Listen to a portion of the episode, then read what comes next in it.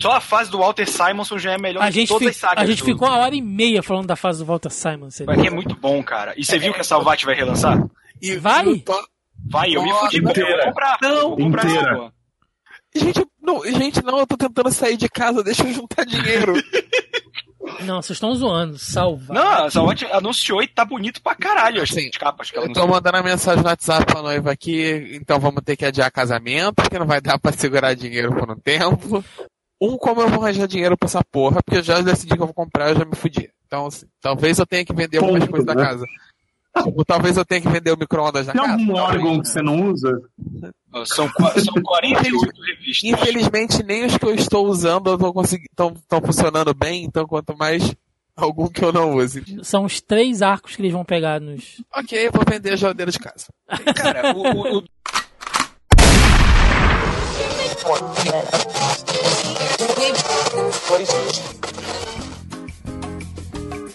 Você está ouvindo Zoneando, seu podcast de cultura pop, nerd e afins.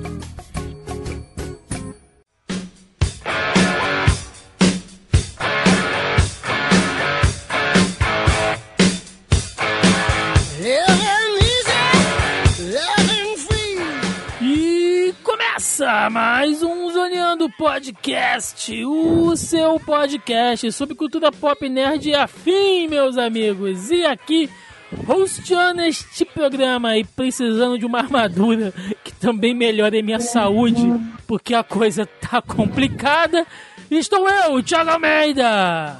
Juntamente comigo ele, que é jovem demais para saber as utilidades de transistores em armaduras de metal, senhor Joaquim Ramos. Me respeita que eu sou do tempo que o Tony, Tony Stark se ligava na tomada pra recarregar, tá? Andava de patins, né, pra poupar Tinha energia. patins, a sainha dourada e o caramba. Ô, anos 80. E do meu outro lado aqui, fechando a mesa de hoje, né, fechando este nosso trio de conversa, o homem cuja mente poderia ser hackeada por guardar tamanho conhecimento quadrinístico, diretamente do mundo comics, Leonardo Vicente. Aqui tirando onda de cientista espacial. Pois é, meus amigos, estamos aqui reunidos hoje para mais um episódio dossiê especial, dessa vez aí comemorando os 55 anos do Homem de Ferro, exatamente, o Vingador Dourado aí, Tony Stark ou Tony Pinga, né? Para os mais próximos. Pão de pinga. A gente vai falar hoje um pouquinho sobre a criação do personagem, todo o contexto histórico ali, né, que, que levou né, a Marvel a criar o personagem, como é que ele foi inserido aí no, no seu universo, a sua evolução, as armaduras, melhores arcos, melhores histórias, adaptações do Homem de Ferro em outras mídias, videogame, cinema. Bom, então quem já sabe como é que funciona né, o nosso programa dossiê aqui, já, já, já sabe como é que a coisa funciona, já sabe como é que é o esquema. Então, sem mais delongas, vamos ao cast!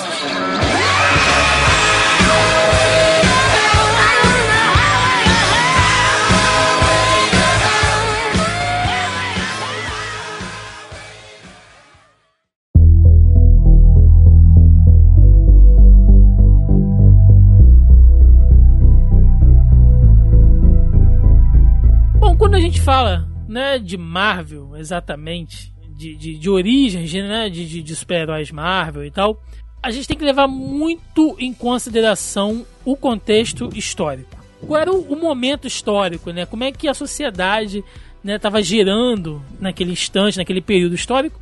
Porque os heróis Marvel são, são mais pegados né, nessas questões humanas, assim, diferente lá da DC, que tem aquela coisa mais, mais do panteão de, de, de deuses, enfim. E o Homem de Ferro, talvez, né, se a gente for levar em consideração todos os elementos, desde a sua criação, suas características, né, que, que enfim, né, que o transformam da maneira que ele é, talvez ele seja um dos heróis mais humanos. É, se você pensar, por exemplo, que o Capitão, né, que é meio que visto como mais humano, ele ainda é um aumentado geneticamente, sei lá, ele tem aquele aumento do, do soro super soldado e ele é, é pós-humano, né? Ele já tá além do ser humano. O Homem de Ferro não, ele tá ele só, ele só tem a armadura. Tira a armadura, ele é só uma pessoa como cientista. É, tem até aquela piadinha no filme, né? É, Tirou a armadura, você é o quê, né? Gênio, filantropo, milionário, playboy. Mas é basicamente isso. Ninfomania? Ninfomania, cachaceiro, Alcoólatra. pé de cana. Mas, falando sério, tirando, né, tudo isso, o cara ele é humano, só que, né, humano naquela. Se a gente for considerar todos os upgrades, como eu falei, que ele recebeu depois, e o fato, né, da, da, da mente de super gênio que ele tem, é, de certa forma ele é super humano, sim. Ah, depois do Extremes é, né? Sim, sim. Mas vamos lá, vamos começar aqui nos, nos primórdios. O Homem de Ferro ele teve a sua primeira aparição na revista Tales of Suspense, número 39, lançada em fevereiro de 1963. Né? Ou seja, em fevereiro agora de 2018, completou exatamente aí 55 anos da sua criação. E aqui no Brasil ele apareceu na Heróis da TV número 100 de 1987, já né, bem bem para frente aí, bem mais adiantado na sua origem. E como era de se esperar, né, como era comum de, de, de muitos heróis da Marvel nesse tempo, eles não nasciam em suas revistas próprias, né? Aliás, muitos personagens eram assim, né, Vicente? Os caras iam jogando em diversas revistas e o que fazia sucesso saía depois. Aí... É que a Marvel tinha uma limitação engraçada nessa época. Ela não tinha distribuição própria. Quem fazia a distribuição era de si. E a, a Marvel tinha, por causa disso, ela tinha uma limitação que acho que eram 8 ou 10 títulos por mês. Então eles enfiavam os personagens em outros títulos. Se fazia sucesso, aí eles cancelavam e punham o título do, do, do herói que estava em voga. O Homem de Ferro saiu na, na Tales of Suspense, que não era exatamente assim revista de super-herói, né? Ela tinha ali aqueles contos, tinha um pouco de, de, de história de, de, de terror e tal, que era comum, né? O Hulk também nasce numa revista meio parecida com essa, assim, que não são exatamente revistas de, de, de super-herói mesmo. É, naquela época eles fizeram o Hulk, o Hank Pym, o Doutor Estranho, tudo surgiu assim, né? Até o Homem-Aranha. Sim, exatamente. E a gente pode dizer que os, que os criadores. Ele foi uma criação compartilhada ali, né?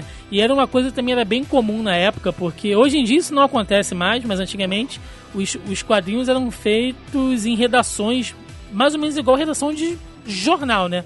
Cada um na sua mesa ali. Como... Vagabundo, tudo dando pitaco um no trabalho do outro. É, exatamente. Os caras olhando ali pra, pra mesa um do outro. Aquela fumaça de cigarro no ar, né? Aquele monte de papel pra todo lado. E os caras ali criando loucamente. Nessa época, o Stan Lee já estava trocando ali uma ideia com o Jack Kirby. né, Como também é uma origem bem comum né, de, de- de muitos super-heróis da, da Marvel dessa mesma época na verdade, eles criam o conceito do Homem de Ferro ali, mas, né, segundo aí para quem for fazer um- algum, algum tipo de, de pesquisa mais aprofundado, quem deu vida mesmo, quem, quem concebeu, quem deu a personalidade dele foi o Larry Lieber, que é o irmão do Stan Lee. Mais tarde, o roteiro ali da história dele, da história de origem, né? Dele usando lá a armadura de, de, de latão. quem, quem trabalhou ali naquela, naquele argumento foi o Don Heck. Ou seja, foi uma das primeiras criações compartilhadas, né? Que não era uma É. coisa muito comum na época, assim, você, você ter logo de cara especificado que este personagem ele teve uma, uma, uma criação, ele tem uma assinatura de criação compartilhada, assim. É, né? Eu tinha separado de, de ter sido a parada do, do- Que a parada do, do Kirby, né? Ele faz a capa da, da, da, do Homem de Ferro, da revista que tem o Homem de Ferro. Então ele, ele fez o, o visual pra capa e tal, e depois que eles foram desenhar o interior e tudo, aí acabou que a criação ficou com o visual dele. Depois eles foram alterando e tal, porque o resto da galera tinha trabalho pra. Não tinha dificuldade de desenhar a parada do jeito que o Kirby fez. Bem mais robozão mesmo, né? Bem mais parafuso, rebite e tal. Bom, e essa primeira história do Homem de Ferro, a gente pode dizer que ela foi bem adaptada pro cinema ali no Homem de Ferro 1, né? É, de 2008 ali. Que é aquela coisa dele sendo sequestrado ali por Vietcongs. E aí ele tem que Isso. construir a, a- a armadura, porque ele tá, ele tá ferrado, né? Ele, ele, ele sofre com a explosão de uma, de uma mina e tal. É mais ou menos aquilo que a gente viu no filme, só que você tira aquele contexto do Oriente Médio e coloca ele ali, né, na- na- no meio da guerra do Vietnã. Você transporta ele pra guerra em voga atual, né? Então era a guerra do Vietnã, aí transporta ele atua- pra guerra atual, que é o Iraque, tá, o Oriente Médio. Que é um jeito de atualizar, né? Porque se você for pegar a época da guerra do Vi- Vietnã, o personagem teria que 80 anos. Não, não, não dá pra ele ficar botando aquela, aquela banca de galã, né? Bigodinho, pá, tirando onda, levando mulherzinha pra tomar champanhe na sacada. Com 80 anos, né? Eu- Ia ser o Ah, Stan vai, Lee com, com 80 anos. dinheiro, com o dinheiro do Tony Stark dava. É, né, o, o cara lá da Playboy, esqueci o nome dele, é Hugh Hefner, né? É, tá o cara lá da Playboy com a mansão, né? Que cheio Tinha, de tinha, né? três espo- tinha três esposas até 90 anos de idade, sabe? Lá- Até que morreu do coração, né? Bom, aí a gente volta lá naquilo que eu falei no início, que é a importância do contexto histórico. Por quê? Os Estados Unidos estavam no meio, né? Tava, na, tava naquela meiuca ali da guerra do Vietnã. Apesar que eles só entraram realmente pra guerra ali, se eu não me engano, em 62, né, que foi um ano complicado pra caramba, porque teve toda aquela.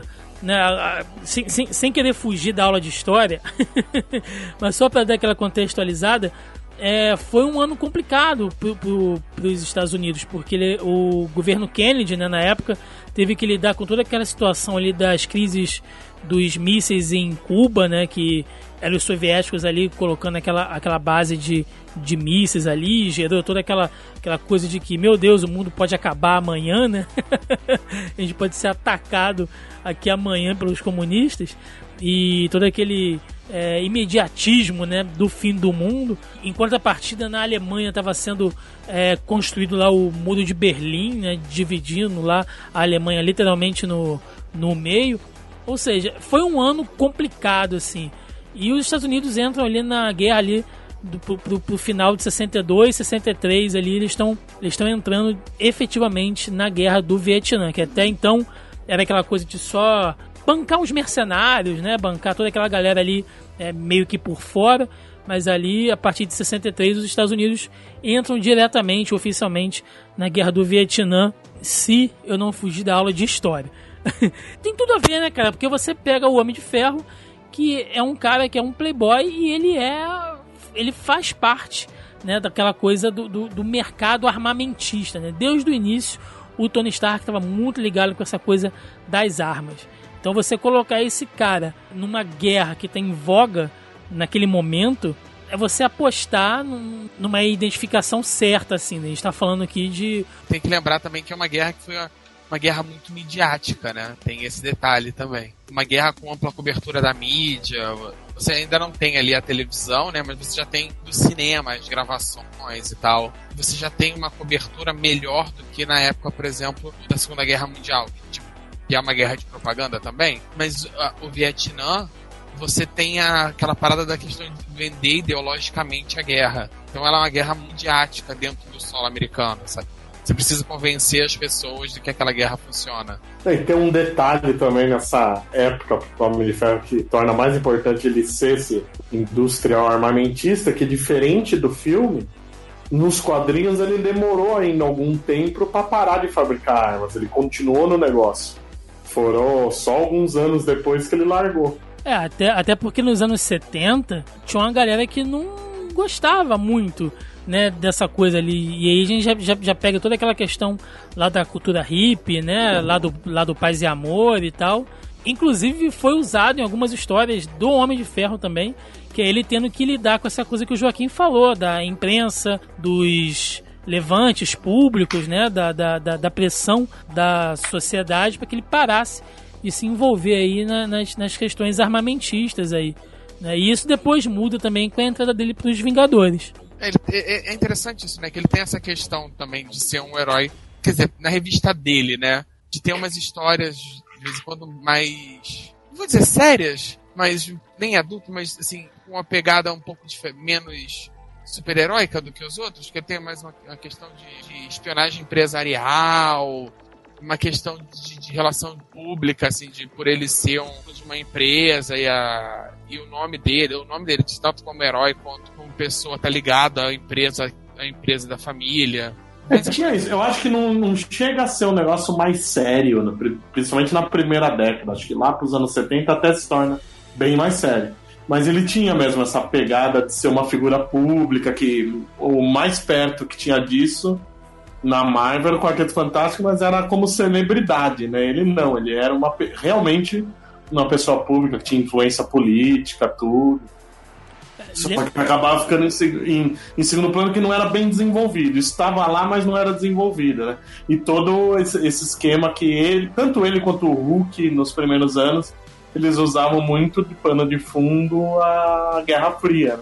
Sim, até porque no início também, e é importante, muito importante a gente citar isso, é, o Homem de Ferro e o Tony Stark era uma identidade secreta, né? Porque as pessoas não sabiam que o Tony Stark era o Homem de Ferro, né? Pra, ele, ele, ele tinha anunciado publicamente que o Homem de Ferro era o mascote, né? Da, da, da- das indústrias Stark e seu segurança pessoal.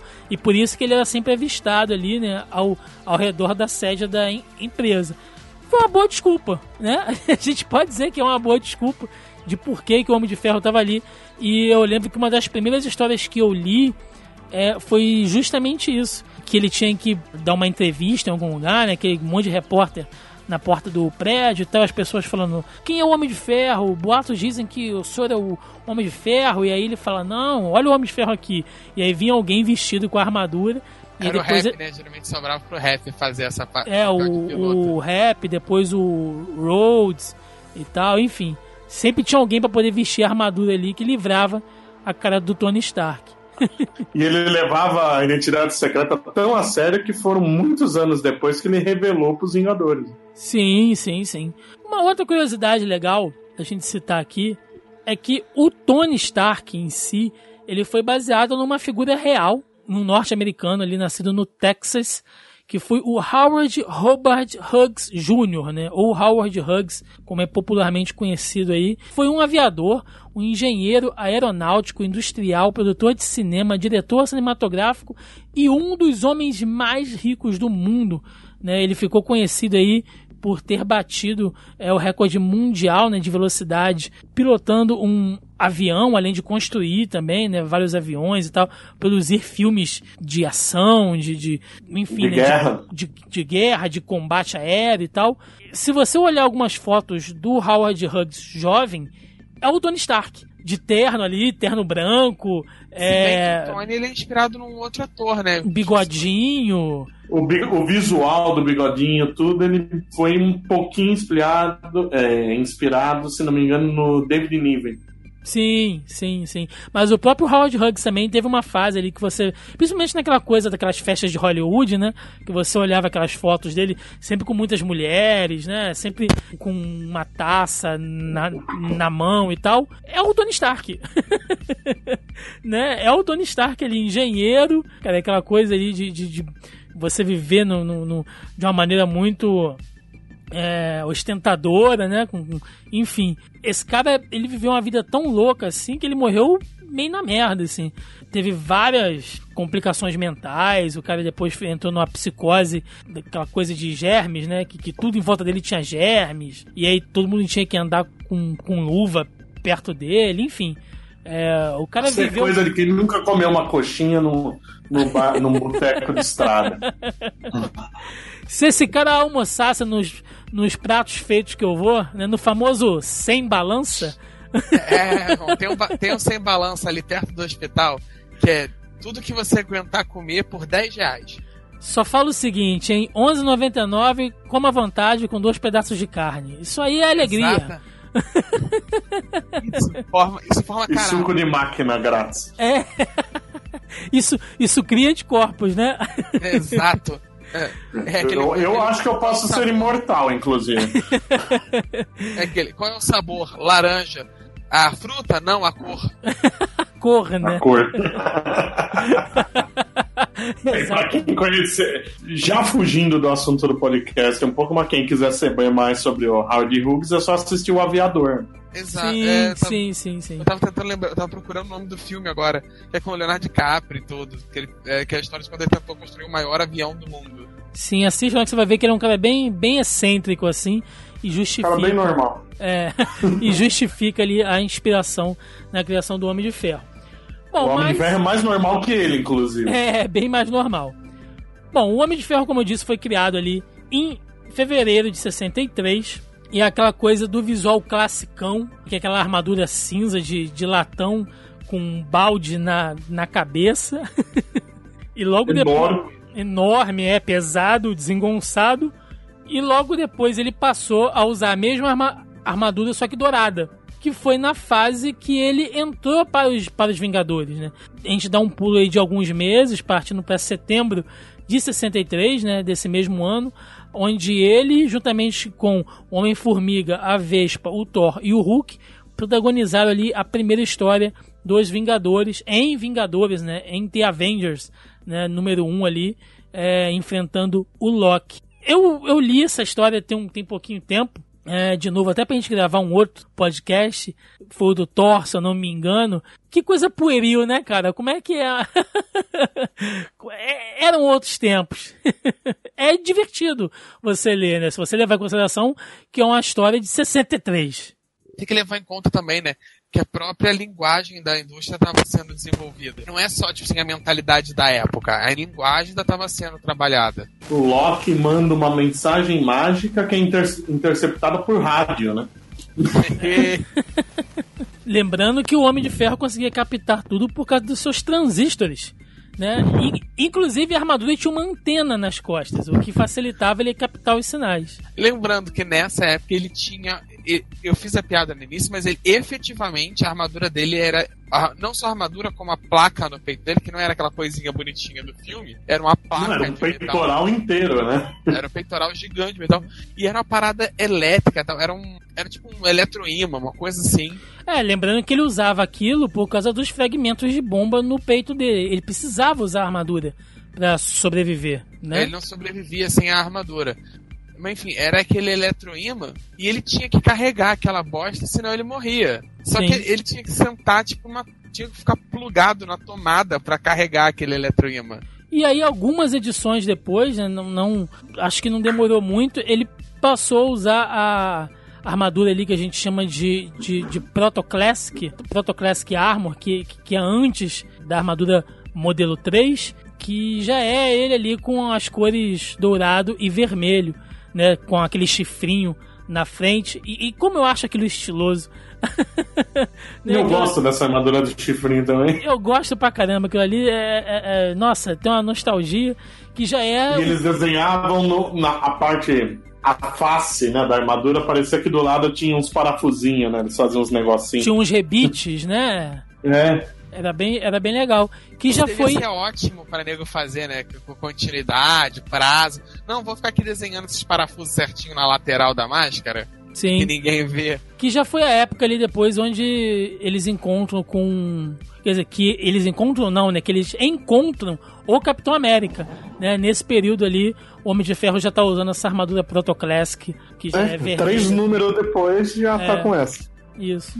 E aí depois ele passa a usar a armadura clássica lá por um bom tempo também, que também tinha chifrinho, né, mas ela era melhor remodelada e tal. Passa bastante tempo ali com aquela armadura. Acho que alguns bons anos, né, Vicente? Ele passa a usar esse modelo 3. É, aí fica aquele, aí fica sem chifrinho. Aí tem aquela bizarrice que por um tempo o Stan Lee comentou que o, ele já não escrevia mais o gibi do Homem de Ferro, né?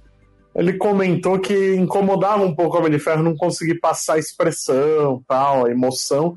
Aí come, eh, que deviam desenhar a armadura um pouco mais expressiva. Aí inventaram de pôr um nariz na armadura, ridículo. e o Stan Lee, quando viu, falou: Nossa, não foi isso que eu falei. Não era disso que eu tava. Louco, porra. Vocês estão desgraçado. vocês estão bebendo na redação. Bêbado é ele, não vocês. É. Eu bebo na redação, vocês não. E era uma parada que, tipo, assim, nem todo mundo seguia, né? Se você for ver as revistas da edição, sei lá, é, tipo, al- é alternado, sabe? Numa edição tem, na outra não tem. É, o Homem de Ferro acho que foi o primeiro personagem a passar por isso, né? Que você cria um visual que fica constante, vira o clássico, né? Que normalmente nu- nunca é o original, né? O visual clássico. Aí vira aquele que é o mais lembrado e durante anos, até hoje, quando muda, a maioria dos desenhistas não consegue fazer a, a roupa nova certinha. Sempre acaba resgatando algum elemento clássico e misturando e fica sempre esse negócio esquisito. É, você, você tem uma base, né? Geralmente você tem uma, uma, uma base estética e você coloca seu, seu, seu estilo artístico nela ali, no caso. Mas o Homem de Ferro, ele justifica isso, né? Ele justifica você, você ter várias roupas, ter vários uniformes, porque ele tá sempre atualizando, tá sempre remodelando. A não Ele é ser quando praticamente você Barbie, faz... É, a não ser quando você faz, por exemplo, mudanças grandes, né? Como ele... Como na fase que ele virou o Centurião de Prata, que ele mudou de cor. e aí você tem uma mudança drástica ali, depois com o War Machine, que muda também pra caramba, muda até a, a funcionalidade da armadura, o. O pior é que realmente ele é o único personagem que faz sentido, né? Sim, A gente vê os outros heróis, morre alguém, fala, por que você mudou de roupa? Pra ficar de luto? Qual a desculpa de você ficar mudando de uniforme, desgraçado? É porque agora não O pega é o único que faz algum exatamente, né?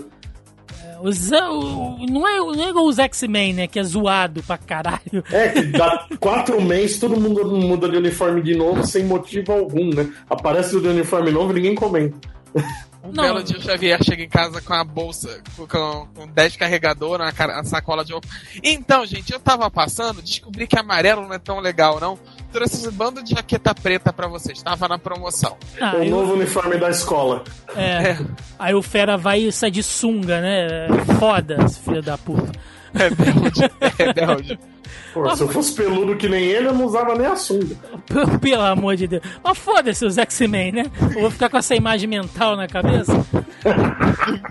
Voltando, Pelado, pelado, azul. voltando pro Homem de Ferro, pelo amor de Deus. E aí eu, eu gostaria de perguntar aos senhores quando vocês se lembram ali de, de, de ter conhecido o Homem de Ferro, em qual, em qual dessa fase aí? Claro que a gente tá falando de muitos anos atrás, acho que ninguém aqui era nascido, mas qual a primeira memória de vocês aí lendo, tendo conhecimento do Homem de Ferro? Cara, eu vou logo passar vergonha de cara, porque já pro Thiago botar o- a vinheta de vergonha logo. Se você Assim, falar Heróis Renasce, eu vou te Não, banir. não, pior que não. Homem de Ferro, assim, a memória que eu tenho dele é nos Vingadores. Assim, Dos Vingadores, o que eu lia mesmo era Thor. O resto acompanhava nos Vingadores. Eu lia alguma coisa do, do Capitão América e tal, mas a memória mais clara que eu tenho, assim, primeira memória, criancinha mesmo, era no Marvel vs Capcom, cara, aquele pro, o Proto Canyon. É, é, esse foi meu primeiro contato com o Homem de Ferro. Depois, nos quadrinhos e tal, eu ignorava, eu não curtia muito o Homem de Ferro, achava ele meio, sei lá, meio babaca e tal. E a parada ah, só, é só um cara na armadura, eu gostava mais do Thor, eu gostava mais do Capitão América, que eram mais heróicos. Eu só fui parar mesmo pra ler ó, Homem de Ferro depois que eu vi o filme. Eu fui pegar a coisa, não, pera aí, deixa eu. Já que agora todo mundo vai virou fã do Homem de Ferro, deixa eu parar um minuto e ler o que, que tem pra ler de importante do, do, do Homem de Ferro aqui. Aí foi quando eu fui ler as coisas, as paradas mais clássicas e tal, fui ler uma parada antiga da época do início. E você, Vicente? É, Eu acho também que eu devo ter lido ele primeiro como integrante dos Vingadores, visto em desenho, participação dos Amigos do Aranha e tal. Mas eu lembro que ao mesmo tempo, sem acompanhar muito, mas eu li às vezes, as histórias dele do Heróis da TV, aquela minissérie que saiu no fim dos anos 80, formato em quatro edições, que é a fase, a primeira fase do David Michelini e o Bob Light que é um que eu acho uma fase fantástica pra mim até hoje é a melhor dupla criativa do Homem de Ferro. Tem a época que eles introduzem o Rhodes, que eles investem muito no negócio de, de espionagem industrial, né? Acho que a primeira fase que vai deixando de lado o negócio de Guerra Fria para valer e foca nesse negócio da, da espionagem industrial. E se não me engano, é bem no início dessa fase que ele para de produzir arma. E eu lembro que às vezes tem umas tretas dele com o Nick Fury por causa disso.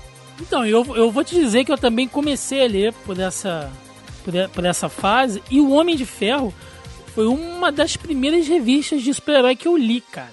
Porque, como eu disse, né, já em algumas edições passadas aqui, eu comecei a ler muito quadrinho que vinha parar na minha mão dos meus primos, né, dos meus tios e tal. Então era muito Disney, muita Turma da Mônica, né, mais ou menos essa, essa- esse tipo de leitura. Até que um, Um dia eu fui pra casa de uma amiga da minha mãe e os filhos delas tinham lá algumas revistas, alguns gibis e tal. Eu fiquei sentado lá na sala, né? E aí eu vi um gibi assim no chão e tal. Eu fui peguei pra ler.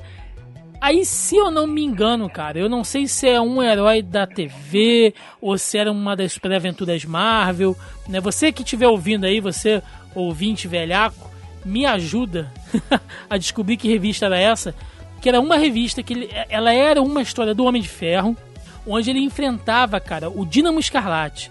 Quebravam. Agora, não, não me perguntem qual versão do Dínamo Escarlate, pelo amor de Deus. Qual das porrada. 83? É, mas eu sei que era uma aventura que eles caiu na porrada debaixo d'água. E aí o Dínamo Escarlate é, ferrava a armadura do Tony e a água começava a entrar, ele tinha que fugir, né? Ele tinha que sair debaixo d'água, senão ele ia morrer afogado, enfim. A história era mais ou menos essa. E eu lembro muito bem dessa revista, porque no final dela tinha uma página dupla com a armadura, com um corte da armadura dele, mostrando como é que a armadura funcionava por dentro. Sabe? Tipo uma planta. É, é, tipo um blueprint da armadura. Ou seja, tinha ela fechada, montada e tinha ela aberta, diversas caixas de, de texto, né? Raios repulsores servem como ataque e para impulsionar o Homem de Ferro. Jatos. Isso daí eram o heróis da. TV. Eram heróis da, da, da TV, não é? Então, exatamente. Heróis da TV mais ou menos pelo número 70, por aí. Então, cara, olha, eu fiquei. Aí você imagina um moleque, né, seus 8, 10 anos de idade, lendo isso, eu fiquei tão embasbacado, tão assim. Eu, eu li o gibi, aí eu voltei li o gibi de novo, e aí ficava pensando, e aí essa amiga da minha mãe, ela viu que eu gostei tanto, tanto, que ela falou: toma, leva, né, fica pra você. E aí eu cheguei em casa e eu começava a desenhar minha própria armadura. Eu botava, não, aqui tem que ter o raio repulsor, né? Aqui tem que ter a antena e tal. E, coisas de criança, né? E isso ficou muito na minha mente, assim, essa, essa visão do Homem de Ferro. Enfim.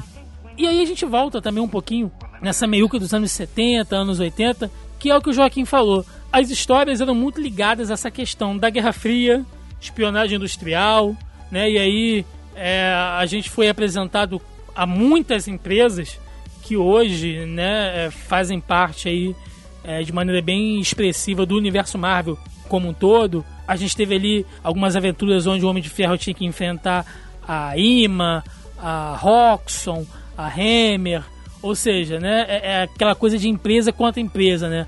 Enquanto o Tony Stark tinha que lidar né, com as empresas pelo lado corporativo, o Homem de Ferro sempre ia lá né, para lidar com algum robô que aquela empresa estava criando de maneira secreta, ou alguma armadura também de combate que os caras estavam criando para, sei lá, para servir de arma para os comunistas. Era meio que essas coisas. E talvez, assim, se a gente pensar hoje, faz muito sentido isso. Sabe? Eram, eram histórias bem mais pé no chão, lógico, né? Se, se a gente for levar em consideração que, que eram histórias de super-herói.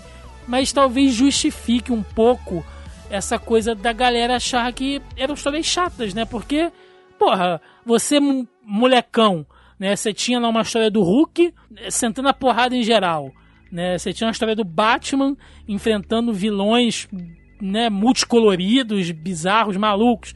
O Superman enfrentando um monte de alienígena, um monte de coisa legal. E o Homem de Ferro com espionagem industrial e combatendo a, a, a União Soviética. né? Quem queria saber dessa porra, né? Que, que criança ia ficar presa nisso? Era, um- era um tema muito, sei lá, é, assim, por mais que ainda tivesse aquela abordagem bem de história em quadrinhos, a- o alicerce do tema, a temática, né, na real, ma- mais do que a história, era uma temática um pouco, não diria madura, mas muito distante do, do imaginário ali do, de uma criança, do adolescente, sabe? Espionagem industrial não era muito, sei lá, não tem brincadeira de, de. Crianças não brincam de espionagem industrial no quintal de casa. Enquanto você tendo, sei lá, o Capitão América dando porrada nas pessoas, né? Normal. Se bem que o Capitão América nessa época já tava com uma temática mais social também e tal. A gente falou dos Vingadores aqui, né? do- da- dessa, dessa questão dele ser um membro fundador, né? Enfim, fazer parte da, da equipe desde o início. Vale lembrar que dois personagens importantes da equipe surgiram nas histórias do Homem de Ferro, que é a Viúva Negra e o Gavião Arqueiro. Eles surgiram ali nas histórias do Homem de Ferro, né, Vicente? Isso, como vilões. A viúva trabalhava no KGB. Ah, e o, o, e o, o Gavião Arqueiro. é, ó, ameaça russa, ameaça vermelha de sempre. E o Gavião Arqueiro era o cara do circo que ficou meio inspirado pelo Homem de Ferro, tentou ser herói, foi mal interpretado e a Viúva Negra seduziu ele para ele trabalhar para ela. Né? Não era realmente um vilão, assim, né? Mas enfrentou o Homem de Ferro algumas vezes e no fim quem indicou o Gavião para os Vingadores foi o próprio Homem de Ferro. Que ele tem meio essa. O Gavião ele tinha meio essa parada, ele não era um vilão, ele era mais um anti-herói. Ele era um tonto que, que, que, que caiu na lábia da viúva. Pô, a galera caiu na lábia da Pô, mas também, né? Todo mundo, né? o Gavião Arqueiro, o Homem-Aranha, o Demolidor, o Fog Nelson, o Hércules. Mas não dá pra culpar a galera também, né? Pô. O Soldado Invernal, um dos Guardião Vermelho, muita gente caiu na lábia da. Passou a régua em geral. Mas é, é, é isso. Eu, eu, eu, sempre gosto de, de lembrar disso, porque você vê como é que esses personagens estão muito, estão muito ligados, né? Desde o início, assim. Mais tarde, também, um dia quando a gente fizer aqui um podcast só sobre os Vingadores em si, vale lembrar que um pouquinho depois dessa época, começou com aquela fama de que os Vingadores é, deixaram de ser um grupo de super-heróis para passar a ser um reformatório de vilão, né? Que aí vem é, feiticeiro escarlate. De, é, o apelido nessa época sai todos os fundadores saem, eles deixam o Capitão América lá que mal se adaptou ainda ao presente no comando e entra feiticeiro, o Mercúrio e o Gavião. Aí o apelido na época era a Quadrilha do Capitão. é um bom nome. Os Vingadores eles têm um sério problema de raramente funcionar como supergrupo. Primeiro, funciona, primeiro eles deixam de ser supergrupo e viram reformatório, depois deixa de ser supergrupo e vira sindicato, né? Hoje em dia todo mundo faz parte dos Vingadores. Pois é. Não, eu sempre falo, a Marvel faz essas reformulações, né? All New, All não sei o que, eles vão chamar All Avengers. Pronto. Mas vamos lá, gente. Então é isso. Essa é a origem do Homem de Ferro, né? Algumas coisas que influenciaram aí um pouquinho do contexto histórico, enfim, né? Do que inspirou a criação e a formação aí da gênese do personagem. Agora vamos lá, vamos falar um pouquinho aí das maiores histórias, né, dos maiores arcos e das participações dele em momentos específicos e cruciais do universo Marvel. Vamos embora!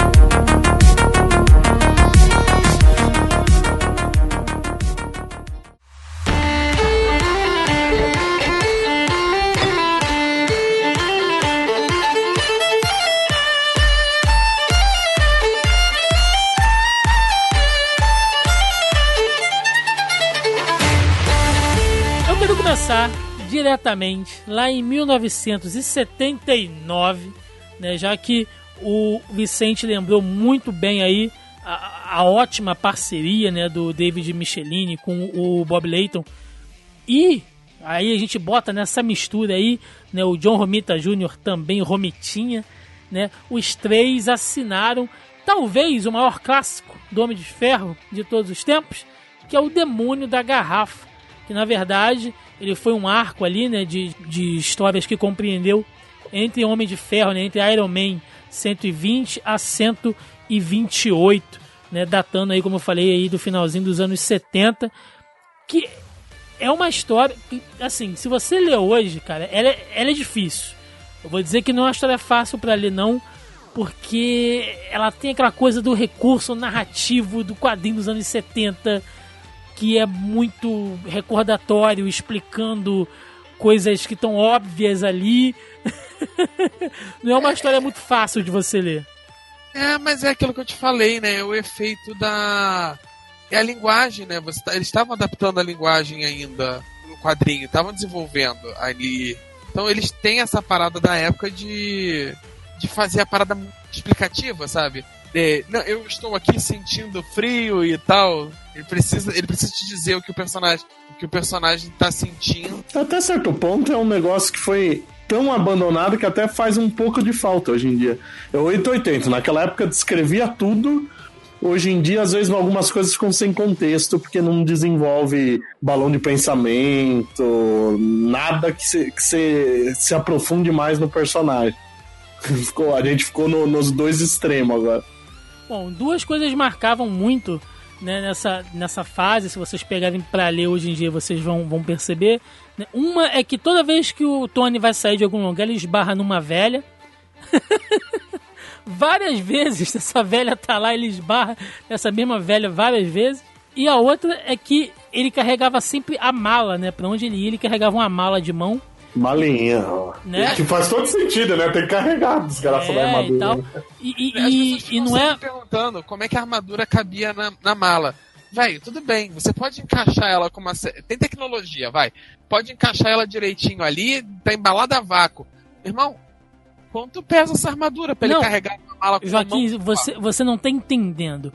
Ele vestia a armadura. Tem uma cena que ele tá sentado numa, numa cadeira e ele tá colocando a bota da armadura como quem coloca um meião. Cara, é, é que tá, essas partes não me incomodam. Tudo bem, ele tem que vestir a porra da armadura, saca? Só que Olha, a parte dele carregar a mala, é, é a, a malinha, é o mesmo princípio de como o Wolverine anda sem ter super força com um esqueleto de 250 quilos. É verdade, é verdade. Suspensão de descrença. Inclusive, eu já quero pegar aqui, né? Vou, vou, vou começar aqui a puxar algumas questões lá do nosso grupelho no Facebook. Se você ainda não faz parte do nosso grupelho, entra lá, é o primeiro link na postagem aí, no post do podcast, onde a gente joga sempre a pauta da semana lá, pra galera trocar ideia e tal, debater, né? Sobre, sobre o tema dos podcasts, enfim. Entra lá no nosso grupelho. E o John Lennon colocou aqui, né, cara? Como a armadura cabia em uma maleta. E John Lennon, não sei se você já leu essas histórias mais antigas, não é? A gente não tá falando de uma maleta high-tech igual aquela que ele usa no Homem de Ferro 2, não. Né, que ele pisa na armadura e a armadura vai montando. Era uma maleta mesmo, né, aquela de botãozinho que você aperta do lado, né? Tinha cueca dentro, o passaporte e a porra da armadura tava lá dentro também. Como cabia? Não sei. Não me pergunte. Se fosse hoje em dia, ia ter uma saga pra contar isso. É, é, ó, a saga Não, da aí maleta, tá. né? O mistério da maleta secreta. as pessoas estão focando no problema errado na maleta. Mais uma vez eu reitero, o problema não é a caber na maleta. Dá je- Quem cosplayer sabe que dá pra fazer da jeito. A gente bota as armaduras gigantescas nas malas tão minúsculas. Ela tinha uma tecnologia antigravidade lá pra carregar. É, agora, a minha preocupação é o peso daquela bosta que ele carrega com uma mão só. Outra E história nessa pra... época tem uma coisa interessante que aconteceu um pouco antes, né? Hum. Você começou a explicar do demônio na garrafa, mas é interessante explicar por que que chegou aí, né? Que o Sim, Stan Lee sempre teve aquela ideia de que todo herói da Marvel tinha que ter um problema. Não podia ser invencível. Então o Homem-Aranha era o adolescente que tava com problema financeiro. O quarteto tinha o Coisa tentando voltar ao ser humano. O Hulk a mesma coisa. O Thor era manco e vai por aí. O Homem de Ferro tinha um problema no coração. Da origem dele. Só que nesse ponto o problema já havia sido resolvido. Inclusive quem operou ele foi o Donald Blake, que era a identidade humana do Thor. sim. E, e nesse momento o Homem de Ferro era um personagem sem problemas, né? Ele era o rico galã super-herói, ele tava realmente sem problema nenhum. E aí entra o demônio na garrafa. Tendo diversos problemas ali, principalmente com o Jesse Hammer, que no Homem de Ferro 2 é um idiota, né? Mas que no quadrinho ele era um empresário também ali, é, é- é linha dura, né, cara? Ele partiu pra cima do, do, do Homem de Ferro, ou melhor, ele partiu pra cima do Tony Stark ali e tentou desestabilizar e incriminar o Homem de Ferro de todo jeito, né, cara? Contratava super vilão, isso foi deixando o Tony cada vez mais estressado e tal, até que ela começou a beber como se não houvesse amanhã. O que faz todo sentido pra uma pessoa rica na posição dele, né? Sim, sim. É aquela coisa do, do vilão intelectual, né? Nem, nem sempre o vilão vai pra porrada, né? Que é o que, é, infelizmente, depois é, se perdeu com o Lex Luthor, né? Que ele literalmente passou a dar porrada também. Mas a gente tem a coisa ali da, do vilão intelectual ali e Demônio na Garrafa é uma história, assim, muito, muito, muito psicológica desse ponto de vista. Chegando agora nos anos 80, a gente também tem a apresentação de outro vilão significativo, que é o Obadiah Stane, que também tá lá no primeiro filme do Homem de Ferro de 2008, que é o Monge de Ferro. Não é isso? É, e a que- que, o primeiro, eu, eu não lembro a identidade que ele usava no começo. É uma fase escrita pelo Daniel Neal, né? Se não me engano. Isso. Ele tinha saído eu acho do muito Batman. ruim essa fase.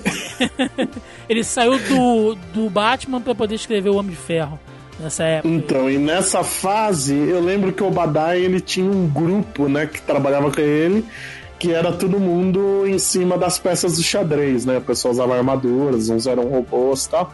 O Obadiah tinha um codinome aí que eu não consigo lembrar, porque realmente eu acho essa fase muito ruim. É, e e foi nessa fase também que o Homem de Ferro é, é, começou a usar a nova armadura do Centurião Prateado. E a gente falou. Ah, que- isso ainda é mais pra frente. Já o Michelin já tinha voltado Sim, sim, sim, sim. Mas foi com o dentro Bob desse mesmo arco. É, foi. Não, não. Não? Tem um intervalo grande aí. O, tem todo esse arco do, do, do Daniel Neal com, com o Obadiah, com esse grupo dele e tal. O Homem de Ferro consegue derrotar ele. Aí, peraí, deixa eu me localizar aqui. Ah, não, é, é mais coisa ainda. Ele volta a ser alcoólatra nessa fase do Daniel Neal. Só que aí ele perde tudo pro, pro Stain. O Stain compra a Stark Enterprise. É, aí é a fase que o Rhodey vira Homem de Ferro no lugar do, do Tony. Porque o Tony Isso. chega a morar na rua até, né?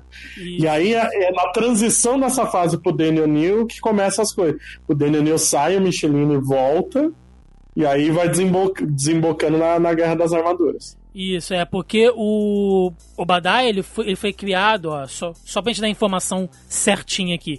Ele foi, ele foi criado pelo Dennis O'Neill, tá? E o Luke McDonald em Invincible Iron Man 163 de 82. E a fase do Dennis O'Neill que a gente tá falando é de 82 a 85, né? Que aí depois é quando volta o Michelin. Meu Deus, foi tão longa assim. Foi, foi, foi. Foi bem longa. E o Rhodes, né? E o Rhodes é interessante que ele foi, acho que a primeira história do Michelin, lá na primeira passagem, que teve arte de John Byrne. Sim. Que aí o Rhodes é um retcon legal, né? Ele é o piloto que resgatou o Tony lá na origem dele. Bom, o Michelin volta, né? E ele já vem assim com, com- com a história pirada. que ela tá. Eu nem sei se isso é cânone hoje em dia, tá? Mas em 82 a gente teve a Doom Quest. Você lembra disso, Vicente? Que é quando. Lembra? Eu, sinceramente, o Dr. Destino, pra mim, às vezes, ele parece mais inimigo do Homem de Ferro do que Quarteto, porque tu- os encontros dele com o Homem de Ferro são sempre ótimos e vale na cronologia ainda. que é um, quando ele volta no, no tempo, né? Ele e o Destino voltam no tempo. A Morgana Le Fay é, é, faz eles viajarem no, no tempo pra época do- do- dos Cavaleiros da Távola Redonda, né? E, e- e o pau come por lá, assim. É, eu li isso muito tempo atrás, cara. Isso saiu na coleção histórica Marvel dos Vingadores. Eu li isso tem, um, tem um tempinho, você, você sincero. Nossa, eu li quando era o Grandes Heróis Marvel 11 da Abril. Eu gostava muito dessa história do jeito que ele. A relação dos dois era muito bom, né? Que chega um ponto que eles descobrem que para voltar no tempo eles têm que voltar juntos porque eles foram enviados juntos. Isso funciona assim. Aí eles têm que. Aí o Homem de Ferro começa a mexer tal, o Destino fala, ah, o- o seu, seu patrão te ensinou bem e tal, e ele fica meio puto de estar tratando com lacaio, né? Eu gosto muito da arte dessa história, cara. Eu acho muito, muito legal ali. Aquela coisa dos quadrinhos anos 80, né? Nossa, eu, eu- adoro, assim. Acho, acho bem da hora mesmo. Bom, e aí sim, né? Seguindo como o Vicente falou, em 87 ali a gente teve a famigerada Guerra das Armaduras, que foi a primeira Guerra das Armaduras, porque depois teve outra, não é isso? Teve mais duas, na verdade. É, teve gente- uma dois, que é do Byrne com o John Romita Jr., e durante as Guerras Secretas teve uma minissérie de Guerra das Armaduras muito ruim. Então. Isso, isso. Mas aqui a gente tá falando do clássico lá pelo Michelini e do Bob Lighton, que é essa de 87, né, que o Stark descobre que a tecnologia dele tá caindo na mão na porrada de inimigo, que o governo tá usando pra fazer as É, merdas. foi o Hammer, né? O governo usou e ele descobre que muito foi roubado pe- pelo Hammer na época que o Stain assumiu as empresas Stark. E aí a gente vê como é que essas histórias serviram de base pro cinema, né? A gente vai, vai tocar a parte dos filmes mais pro final do podcast, mas a gente vê, né? A gente falou aqui da fase da origem dele, que tava lá no Homem de Ferro de 2008, né? Do filme. É, que eles mesclaram também ali com a questão do Monge de Ferro. E agora a gente pega ali a Guerra das Armaduras, meio que sendo o argumento pro Homem de Ferro 2, né? Quando ele tem que é, ir lá no Congresso prestar contas, né? De, de, de por que, que a tecnologia dele não pode cair na mão de qualquer pessoa. Tá, enfim, é, a gente vê como é que essas histórias clássicas, elas, é, é como é que a Marvel acertou, né, nesse ponto de, de, de pegar esses argumentos, esses, esses conceitos aí e a, adaptar isso, isso muito bem. E, é, e nessa, nesse arco tem é, é, aquele, é isso que ele tá falando, né? Ele descobre que estão usando a tecnologia dele tanto para herói quanto o vilão e ele, e, é, e ele vai para cima de todo mundo, incluindo os heróis, sem nem conversar, né? Que é a é, parte ele tem, boa ele da tem história. um quebra-pau enfrentou... o Capitão América, não é isso? Nessa fase? Tem, é nessa época que o Capitão era só Capitão, né? E eu, eu acho que é o primeiro confronto realmente real entre eles, sem ser aquela historinha besta de vilão dominando a mente tal. É o primeiro confronto ideológico deles mesmo, que é, um, é uma das coisas que eu uso para falar que a Guerra Civil é uma história muito ruim. Que a gente vê que o. Aí é o contrário, né, cara? É o Homem de Ferro indo contra o governo e o Capitão defendendo o governo, numa época que o Capitão deu as costas pro governo. Sim, sim. É, é, é aquilo, né, cara? Tudo é muito assim. É polarizado, né? Porque o Homem de Ferro ele não estava errado, né? De correr atrás da, da, é, ele que... errado no jeito que ele agia, né? Que é, eu acho meio escrito, né? Eu gosto muito da história, mas é meio bobo as duas partes que ele enfrenta. É... As três partes que ele enfrenta heróis, né? Ele tava, que aí, ele tava de pirracinha. Ele, vai... ele tava de pirracinha. É, que ele não pode conversar com o cara, olha, você tá usando uma tecnologia minha, eu posso pôr uma salvaguarda, alguma coisa, né? Que ele, ele enfrenta três heróis, na verdade, né? O Arraia, os mandroides da Shield. E, o, e nessa história que ele tá enfrentando o Capitão é, é por causa dos Guardiões da Gruta, né? Sim, é, porque, para quem não sabe, a Gruta é uma, é uma prisão para supervilões. E tem os guardas lá, os guardas robôs, né? Ele queria desativar esses, esses caras. O capitão falou: Não, você tá louco? Isso é uma coisa que acho que não saiu no Brasil, mas é, é uma parte que eu sempre achei estranha na história, porque primeiro teve um guardião que quem criou foi o próprio Tony Stark, a armadura dele. Cara, eu nunca saga... entendi como que chega a isso depois. Segundo o guia dos quadrinhos, a saga foi compilada pela Panini em 2010. e nunca mais recebeu republicação nenhuma. Essa merece uma capa dura. a Salvat, na... né? A Salvat podia lançar na... isso. Ela saiu bem na, na, na, onda do filme, né? Na época, 2010. Sim, sim. Ah. É, no segundo filme deve ser. A Salvat podia lançar isso aí na coleção de capa preta, né, cara? Parar de lançar as boas. Essa merece. Né? Essa aqui é boa, essa aqui é boa. Mas eu tá, tá dizendo a verdade, por mim tinha uma coleção enorme só com a fase do Michelin. é o cara que sabe escrever Homem de Ferro, basicamente é só ele, às vezes eu penso. então aí pro seu desespero, tá? a gente teve mais tarde na fase do John Byrne com a arte do Paul Ryan que é logo depois de uma fase do fim da, da, da dessa fase do Michelin, né? Ele ficou muitos anos, desde essa época das guerras das armaduras, ele vai, ele deixa o Homem de Ferro aleijado, aí o Rhodes fica fica puto com ele, eles brigam, tal. Tem um tem uma, uma eternidade de história ali até chegar no Bane. Que é quando ele introduz ali que ele dá um upgrade no mandarim né, cara? Que o mandarim. Que é muito bom também essa Porra, história. Essa história. E, e aí me vem toda a dor no coração, né, cara, de lembrar do mandarim do filme, quando eu penso de. Eu sei. Ah, gente... eu adoro o mandarim do ah, filme, mas é, o mandarim do filme é ótimo, porque é uma surpresa que até hoje quem não viu o filme não, viu o filme, não sabe. Ah, não vaza eu... isso, não sei porquê. Mas, mas, não, mas, não, um, mas um lado seu não acha que foi desperdiçado? Eu, não, porque depois tem um curta-metragem que a gente sabe que o mandarim existe. É, mas eles nunca mais voltam nesse assunto. É. Mas ele tem um furo. Mas a, apesar disso, ele tem um furo. Porque a gente sabe que quem fez tudo no primeiro filme foi uma organização chamada Dez Anéis. Isso sim, é um furo sim. enorme. Não, quando, quando isso foi, foi dito no, no filme, eu já dei aquele pulo, né? Falei, puta que pariu, vamos botar o mandarim. Porque foi nessa fase aí, que a gente já tá falando que, né, já bem avançada dos anos 80, que é quando eu tava lendo muito dessas revistas. O mandarim, nessa fase do Burney, tava sempre aparecendo. Porque ele não apareceu logo de cara. Né? Ele foi jogando as coisas e tal, até o Homem de Ferro Sim. enfrentar ele né? Teve todo um arco, aquela Teve, coisa. teve muita coisa. E outra, tem um, o modo que o Mandarim é usado aí, acho que nem antes e até hoje, depois, não conseguiram usar ele tão bem. É o, é o único lugar que eu consigo ver ele como um puta vilão. É o uso dele, a personalidade dele, até o visual, né? Com aquele visual do, do antigo, feudal mesmo. É muito bom e o negócio de unir que os anéis dele, desde a origem, ele encontrou numa nave alienígena e aí eles, eles remendam que a, que a raça alienígena é a raça do Fim Fum Fum, o famoso dragão de cuecas da Marvel. Mas um daqueles retcons da Marvel, né? Mas esse pelo menos funciona bem e salva a parada. E- encaixa bem, né? É, e, e, tipo, e- ele ser um vilão místico funciona mal, sabe, dentro do Homem de Ferro. Que todos os outros vilões eram cientistas. Não, e ainda deixa ele mais evoluído que os outros. É, exato. E aí, um pouquinho mais pra frente, a gente tem a origem da máquina de combate, né? Do War Machine.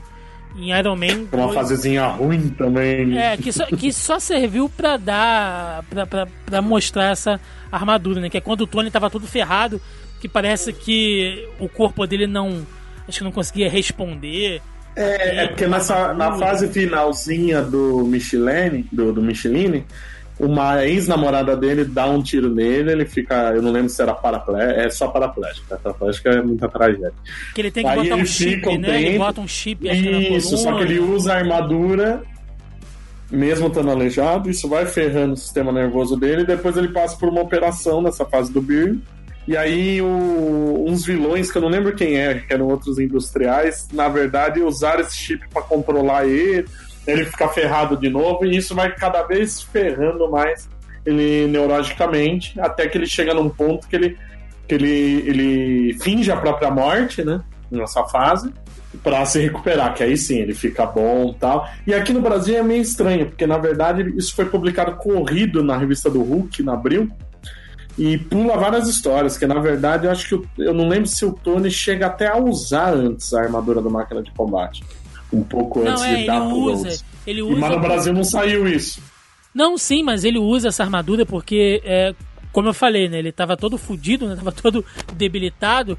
E se eu não me engano, essa armadura da máquina de combate, ela já começou a usar aquelas coisas da inteligência artificial e tal. Então, meio que ela sozinha, ela já ativava um monte de armamento pra Sim. ajudar ele, né? Ela, ela já tinha toda aquela coisa de, de um monte de arma saindo de um monte de lugar, atacando pra trás, pra cima, pra baixo, né? Mas Meio tem que uma coisa interessante. Eu até escrevi sobre isso no mundo dos super-heróis e no mundo comics recentemente. Não é aí a estreia do War Machine. No, na revista do que aconteceria ser um tempo antes, acho que uns dois anos antes até. O, tem um que aconteceria ser que o Caveira Vermelha governa os Estados Unidos se fingindo de Capitão América. Hum, E nessa realidade, o Frank Castle é um agente da Shield que usa uma armadura que já era um protótipo da máquina de combate. Era uma armadura cinza, cheia de armas, e bem antes de existir o War Machine. a Marvel chupinhou ela mesmo, então, é isso? É muito interessante. Tá certo. Bom, e aí, gente, assim, a gente entra naquele período dos anos 90, agora, que é, pro Homem de Ferro isso foi muito. Pra Eu vou ser polêmico agora. Cara, Eu vou eu, ser polêmico. eu achei que isso foi muito, muito prejudicial pro Homem de Ferro nos anos 90, porque muita gente não, não sabe, mas o Homem de Ferro ele teve boas histórias. Inclusive, o que que foi, cara? Ele teve boas histórias, é como se você dissesse que todas as outras são uma merda. Não, não, não, ó, porque, ó, por exemplo, Davi Paiva, lá no nosso grupo, né? Grande, grande Davi, um abraço. Ele perguntou aqui: há alguma saga indicável, além do demônio na garrafa, Extremes e Guerra das Armaduras? Então, Davi, como a gente falou, saga é meio complicado, mas existem Mas esses arco, sim. arcos. É. pô, todo esse arco aí dos anos 80 do. Aliás, a gente falou é do Doom bom. Quest. O Doom A gente Quest é uma falou do Doom. Quest. Nos anos 80 ele fez uma continuação que eles vão pro futuro, né? Sim, então assim, Também é muito tem, boa. você, você tem boas histórias ali, entendeu?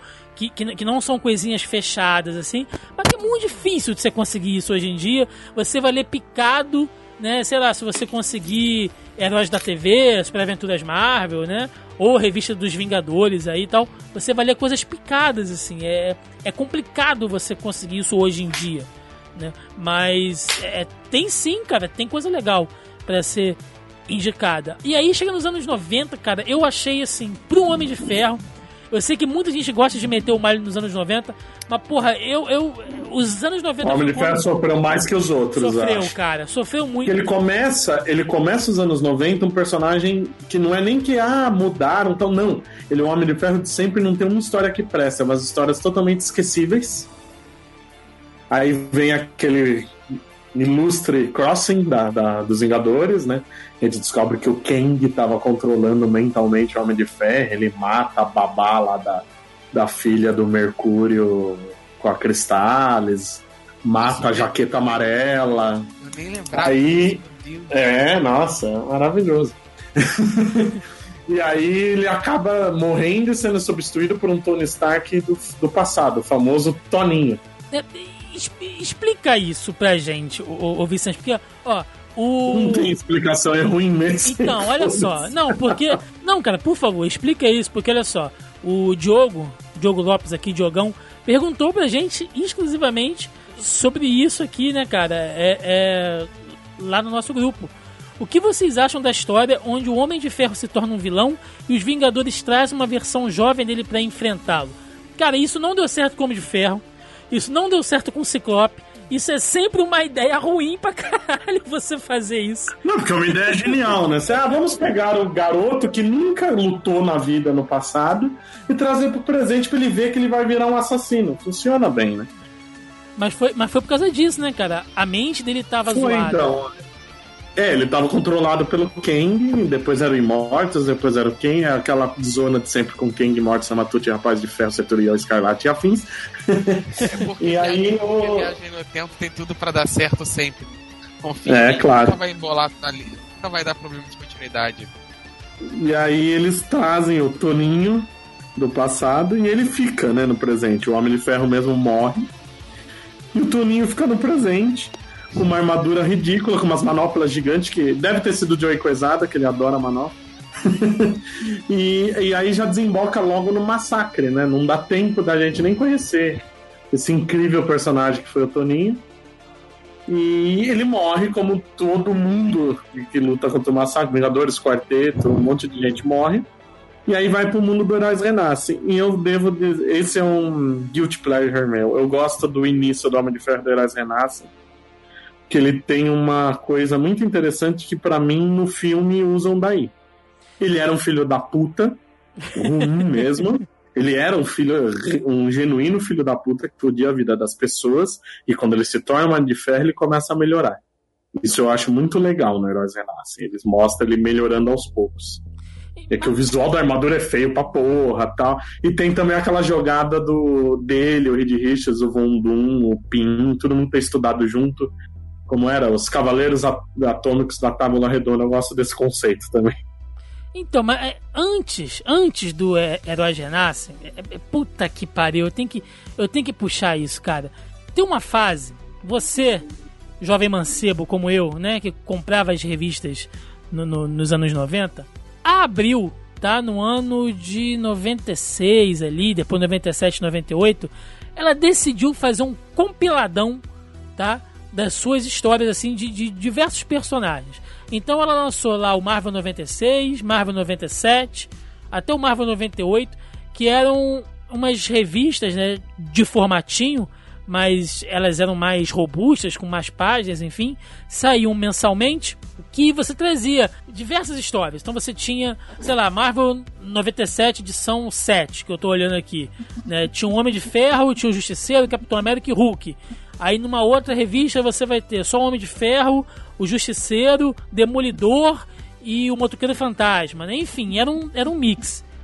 E nesse mix do Marvel 97, cara, tinha uma fase do Homem de Ferro que era a força-tarefa. Nossa senhora! Puta que Um pariu. pecado, porque são dois roteiristas que depois se tornaram ótimos, né? É o Dan Abnett e o. Esqueci o nome do outro. Que sempre trabalhavam juntos. Ninguém tá certo 100% do tempo, né? Cara, é, é terrível. Andy, Andy É Lanning. terrível. Andy Lennon. Os dois são ótimos, cara. Arte. E esse início de fase deles é, é terrível. É uma equipe. É uma equipe que não foi fundada, ela foi cagada no mundo, né? É, Magnum, ó, eu, vou, eu, eu acho que eu lembro de O cabeça Magnum que isso. morre na primeira história, né? Magnum, Feiticeiro Escarlate, Ó, Gavião Nesse ponto, Arqueiro. fizeram uma coisa A boa. Pantera Escarlate vestida como uma puta barata, o agente americano Agente uniforme ridículo. americano, agente O americano. Gavião não tava na equipe, não. Não tava, Ele né? não aceita. É porque É. Eles, eles são o resultado da, da. Aliás, eles são resultados daquela saga Operação Tempestade Galáctica, né? Acho que a que é Mulher-Aranha vez que o Homem de grupo. Ferro e o Capitão América têm uma diferença ideológica. Que o Homem de Ferro quer matar a inteligência suprema Kree. Teoricamente ele mata, depois você descobre que não matou, mas por, por a vista dos heróis ele matou. E aí vários fracassos dos Vingadores da Costa Oeste vão piorando a coisa. Chega uma hora que os Vingadores principais querem acabar com a equipe da Costa Oeste. O Homem de Ferro aparece na reunião. Todo mundo acha que ele vai defender. Ele fala, não, acaba logo essa porra. E ele chama os o pessoal da Costa Oeste pra ser essa força-tarefa. Puta, mas isso, cara, isso é ruim. De uma É forma. muito ruim. A história é ruim. A arte. A arte é pior. Ó, eu vou. Não, eu, a história ainda é pior. A, a história ainda é eu pior. não sei, eu não sei o que é pior. E, e- e é exatamente isso que você falou. Porque se você olhar o, o nome, olha só, o, o roteiro é o Dan Abnett tá? e o Andy Lanning. O Dan Abnett é um cara que eu gosto muito dele. É, eu passei a admirar o trabalho dele muito na fase ali que ele estava cuidando do universo galáctico da Marvel. Os Guardiões da Galáxia. É. Os Guardiões da Galáxia que a gente conhece foram os dois que começaram juntos. Sim, O o... né? Aniquilação, cara, pra Isso, mim isso. é uma das melhores Pô, sagas da Aniquilação Marvel. bem escrito para um cara. Aliás, eles são vai. bons em coisas espaciais, né? Teve a Legião de Super-Heróis deles, que era Sim, fantástica. sim. E a arte do Jim Calafiore, que é o cara responsável, juntamente com o Peter David, por fazer o Aquaman da mão de gancho. Eu não gosto tanto do Calafiore. Ah, eu tenho um Eu conheci ele na CCXP, ele é um cara legal pra caralho. Então, Mas o traço dele é bem fraquinho, ele não é ruim. É. Ele é um cara eu, simples só. eu, eu, eu conheci ele pessoalmente também. Inclusive, tem entrevista dele pra sair até hoje. Que a gente fez lá na CCXP. Inclusive, quero mandar um abraço aqui, tá? Pro Márcio Fiorito, nosso Chegas Fiores, que me apresentou pessoalmente lá pro Calafiore. A gente tomou uma cerveja junto. E nesse dia eu fui muito feliz porque eu apertei a mão do cara que desenhou o Aquaman da mão de gancho. E isso pra mim é muito significativo. É que o Calafiore ele é um cara razoável que fez uns negócios muito bons, né? Muito Ele fez bom, Aquaman, né? Exilados. Ele colou com os caras muito bons, né? E Eu, o, eu acho que a sua primeira frase diz muito sobre a arte dele quando a gente tá falando. Não, porque ele desenha bem, a arte é maneira. Ele é um cara muito bacana. E o, e o Dan, e o Dan Abnett hoje também, quer dizer, hoje não que ele já saiu, né? Mas até então ele fez a ótima fase do Aquaman Renascimento, cara. Que é bem bacana. Sim. E ele tava nos Titãs adultos também. Sim, sim, sim. Enfim, Adúlteros. só pra falar dessa fase do Força Tarefa, essa fase é tão ruim, e uma coisa que me incomodava na arte era que todo mundo era enrugado, inclusive o Homem de Ferro. Era, O Homem era- de Ferro tinha a porra da armadura enrugada, bicho. E tinha a Mulher-Aranha 2 na equipe. Porra, que E eles parecia. introduzem o grande herói Century, que desde então foi usado uma vez. Enfim, né? E aí depois a gente pula lá pra, pra, pra essa fase do herói Genassen que o, que o Vicente lembrou tal, que a do Homem de Ferro realmente, no início, foi bem elogiada, mas depois os caras não conseguem manter isso, né, cara? E o Homem de Ferro, ele, ele, ele passa os anos 90, ele dá, ele, ele sofre pra caralho ali. É consigo- engraçado essa fase do Heróis Retornam do Bills, que ela é pouco lembrada, né? Eu acho que os Vingadores dele ofuscou. Eu acho uma fase fantástica, muito boa. E era desenho do Shen também. Era uma fase muito boa, mas realmente, daí eu lembro de outro- depois que o Biosek sai. Não, o finalzinho do Busk também não é tão bom. Mas daí em diante tem umas fases horríveis, né? Tem aquela fase escrita pelo Joey Pesada, que é muito ruim. O Homem de Ferro fica pobre, tira o bigode, cria uma outra identidade. Ele deixa de ser o Tony Stark e vai trabalhar para uma, uma outra industrial, acaba catando ela. Aí ele até brinca, é, não era por causa do dinheiro mesmo, eu sou, Bom, sou e aí, pegador. E aí, em 2003, a gente tem ali o, o John Jackson Miller, que ele dá uma recalchutada ali na, na ideia né, da Guerra das Armaduras, que, como a gente falou, tiveram outras Guerras das Armaduras depois, que é naquele arco, acho que Melhor Defesa, Alguma coisa Isso, assim. que é um arco bom. Que é um arco bom, que, que, né, que, que deu uma. Ele não é fantástico, É. mas eu não sei, eu não sei se eu acho ele bom porque ele veio depois de anos de coisa ruim, mas a É. ideia em si é legal, É mas a Guerra Civil destrói esse arco, na minha opinião.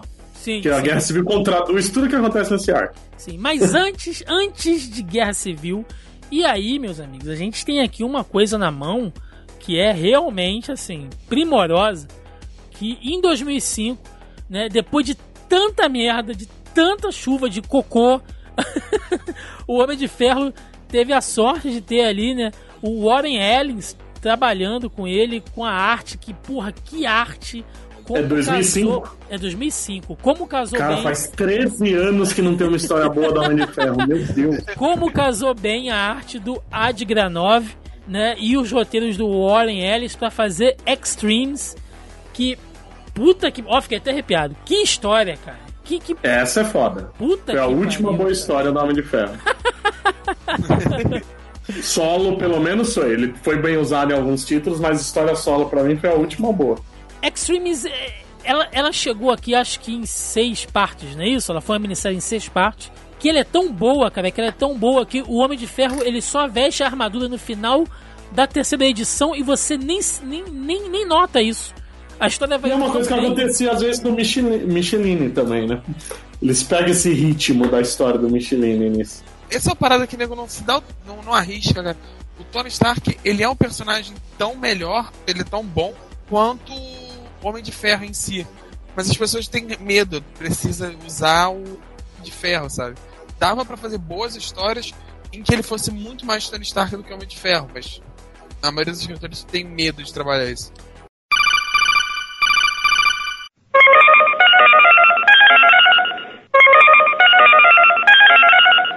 Chamada a cobrar. Para aceitá-la, continue na linha após a identificação.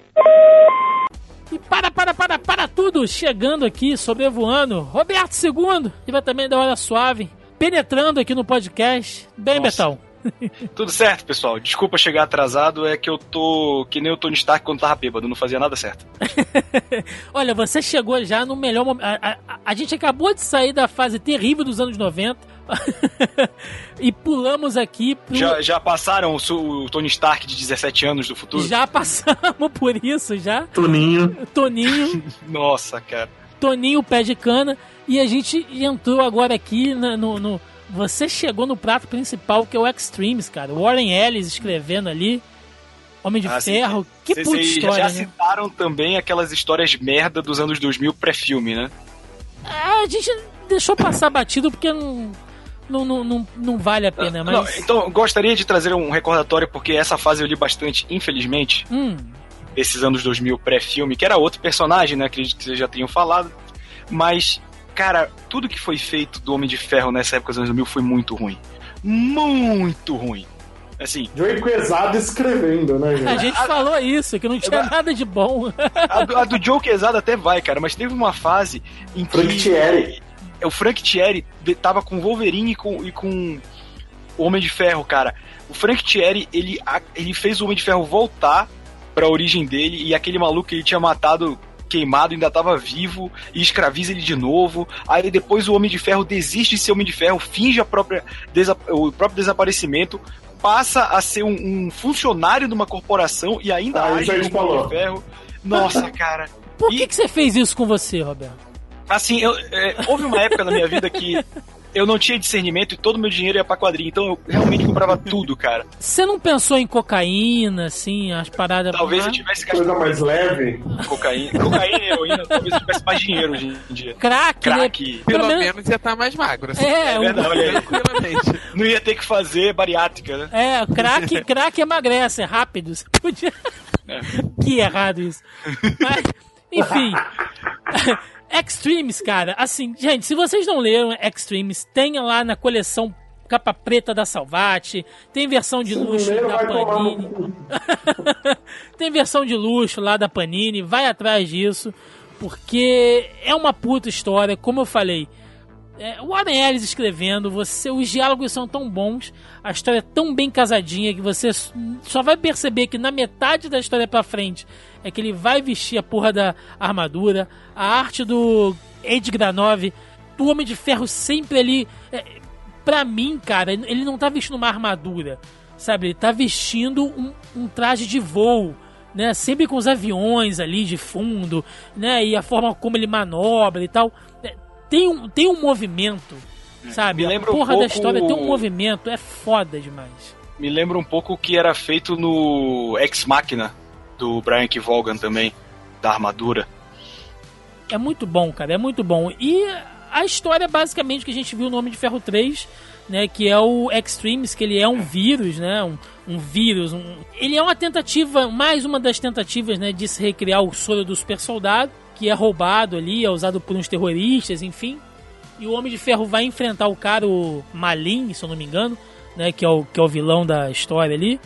E ele toma uma coça, quase morre, e para sobreviver, ele pede né, que seja injetado nele ali uma, um, um derivado do Extremes que vai dar aquele upgrade que a gente comentou lá no início do podcast, que é quando ele começa a lidar com nanotecnologia, ele consegue acessar a armadura e outras tecnologias só através É, da, ele da consegue mente controlar dele. qualquer tecnologia à distância a partir daí. É, vira Por um, mais que o Extreme seja bom, isso estragou o personagem depois. vira, um, vira um mutante, né, cara? É, Vira um mutante. ruim isso, ele ficou muito invencível depois, muito poderoso. Tanto que, que eu falei que essa foi a última boa história da Unifer, porque ninguém acho que soube usar isso direito depois. E o que, o que se seguiu nas histórias solo dele foi todos os inimigos morrendo. O Mandarim, o Stain já estava morto, eles criam filhos do Hammer e do Stain que não colam bem e tal. Mas ele fica sem inimigos, sem. não tem mais Guerra Fria, não tem mais espionagem industrial. O, e o, aí, fora a, a virada que dá com a Guerra Civil, tudo, ele, ele perde todo o cenário, ele perde todos os coadjuvantes, só fica Pepper, ele mata o rap. É, o Homem Ferro ficou vazio depois disso, ele não, não tem o que ser usado nas histórias dele, foi ficando cada vez pior. E assim, cara, não, não, não, não vale nem a pena a gente falar muito, né, de X-Men. É uma puta história. Se você não leu, meu amigo, leia, porque é, é- enfim, é, é, é certo que você vai se divertir. Bom, 2005, a gente sabe ali que logo depois a gente teve uma saga que mexeu bastante com o universo Marvel, que nós já falamos dela aqui no podcast. Tem um podcast especial que a gente falou aí dos, dos, dos 10 anos dela, que é a Guerra Civil, tá? Essa bosta. E o Davi Paiva, ele já deixa aqui a pergunta. Na opinião dos participantes, o Tony estava do lado certo na Guerra Civil, tanto na HQ quanto no filme? Eu acho que o Roberto tem uma, uma opinião e o Vicente tem outra em relação a isso aí. A minha opinião diverge da do Vicente quanto à qualidade da obra. Na visão política que o quadrinho impõe, e essa é a principal diferença pra mim, no quadrinho você realmente acredita que existe uma diferença ideológica do Capitão América e, e do Homem de Ferro. Enquanto que no filme fica meio. Capitão América quer salvar o Buck, parece algo até egoísta, sabe? Fica, fica muito pequeno. E uma das coisas que o Vicente põe contra o Guerra Civil é que ele fala que não faz sentido, a- o mundo é destruído a cada duas semanas no quadrinho, e aí o pessoal fica revoltado causa daquela cidade. Cara, eu parto do princípio que você não pode brigar com a premissa. Né? Se você não, não gostou da premissa, nem, nem leia, nem veja, porque a premissa é essa. E é a premissa de qualquer coisa, cara. O Magneto destrói o mundo e na outra semana tudo continua normal, entendeu? Se fosse pra continuar, pra ficar com sequela, a gente lia o Watchmen, que, que realmente bota o impacto do que acontece, sabe? É tipo, o que, quantas sagas a gente já não leu? Lembra uma dos Vingadores, que o Kang vem, escraviza toda a humanidade e tá e lá é no só mais uma terça-feira, É, né? pim-pam. Mas tem, É. tem, tem uma cena ne- nesse quadrinho, que, na- se não me engano, acho que no próprio Guerra Civil, que tem uma, uma pessoa andando na rua e tem, tá tendo uma briga e tal entre uns heróis, e estoura uma parada e cai, tipo, assim, cai uma viga, assim, na frente do cara. Acho que ele tá indo do Wolverine, se não me engano. Aí o, ca- aí, tipo, o cara tá com café na mão, ele, ele para, joga café chega! Eu desisto de Nova York, toda semana estão explodindo um prédio, eu sempre me atraso porque destruíram alguma rua. Chega, eu tô indo de volta pro Michigan. que é, que é o que o, o Mark Miller fez naquele, na, na história dele que os caras vão pra Espanha assaltar que lá não tem super-herói, né? É. É, Super tem, Crooks. tem o, o- o- Tem uma parada assim, acho que é coisa, vai pra França também, tem um lance desses. Tem. Não tem uma população tão grande de super-heróis assim. É, Aí, muito tá bom. roubando a parada e tipo, ele tá tipo, comendo um baguete, sei lá, sabe? mas, mas é engraçado assim.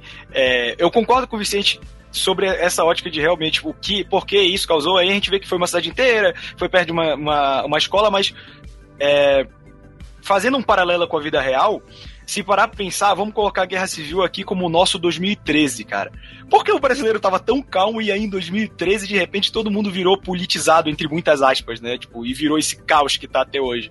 Pra mim, o, o Guerra Civil, nesse ponto, foi, foi tipo isso, entendeu? Ele mudou, tanto que tem a cena, acho que logo no primeiro ou no segundo volume, do Johnny Storm, que, porra, é uma celebridade, né? O Quarteto Fantástico sempre foi a família queridinha da América, e ele tá entrando na boate, os caras começam a xingar ele e agridem ele, então é uma mudança de, de, de paradigma, o Guerra Civil.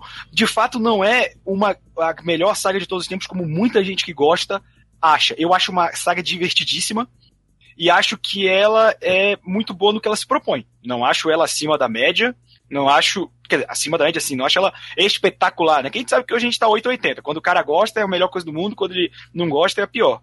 Mas, assim, posicionamento do Homem de Ferro naquele momento, pela culpa que é incutida nele, eu acho que faz sentido. Se ele estava do lado certo, aí eu já não concordo, porque eu acho que o que o papel que os super-heróis fazem precisa dessa liberdade e o Capitão América melhor do que ninguém representa isso, porque o Capitão América, que é símbolo do país, já renegou ao governo, à organização do país várias vezes por não concordar como aquilo é feito. E normalmente ele só funciona bem nesses momentos. É, não, eu acho que é uma saga interessante, porque ela. Eu já falei, eu já defendi ela aqui no podcast e tal. Mas assim, reiterando, que eu acho que dentre as mega sagas da Marvel, ela é uma que tem os tains na média. Que, que trabalha melhor, sabe? Que ainda tem consequências dentro da trama. Sim. o- por mais que assim, a maioria dos tains sejam mais os bons, né? tem os bem ruins, mas a média de modo geral é boa. Eles são mais centrados no impacto que aquela parada tem no personagem, muito menos no impacto do mundo, sabe? Sim. Esse- e acho que não tão tão assim. Por exemplo, essa do Wolverine que eu citei, eu tenho quase certeza que é aquela cena do, desse do Wolverine Que ele sobrevive a uma explosão nuclear.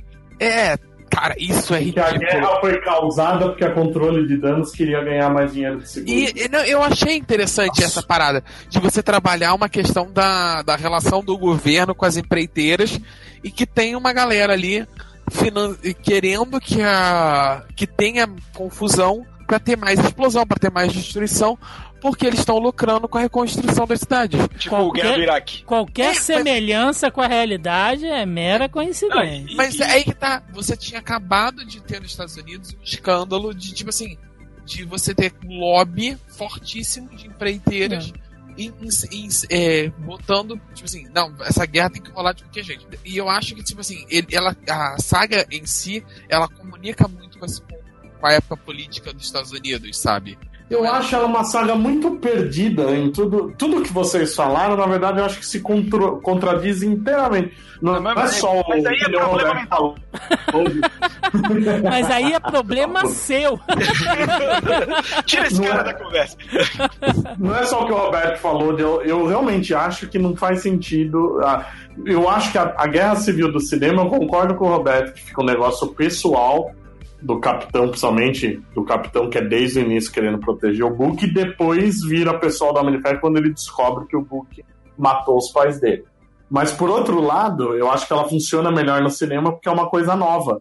Ter essa destruição em larga escala tal, então faz mais sentido ter esse o governo ter esse, esse- essa vontade de criar lei de registro tal. Só que por outro lado, ela também é jogada no filme de uma maneira que até agora a gente não entende. No filme dá a entender que os Vingadores precisam se registrar e todos os outros heróis não, né? Aí você, agi- eh, você assiste no Agents of Shield, eles usam essa lei para ir atrás dos inumanos. E o Homem-Aranha, o Demolidor, o Luke Cage, todo mundo tá agindo sem, sem ter lei.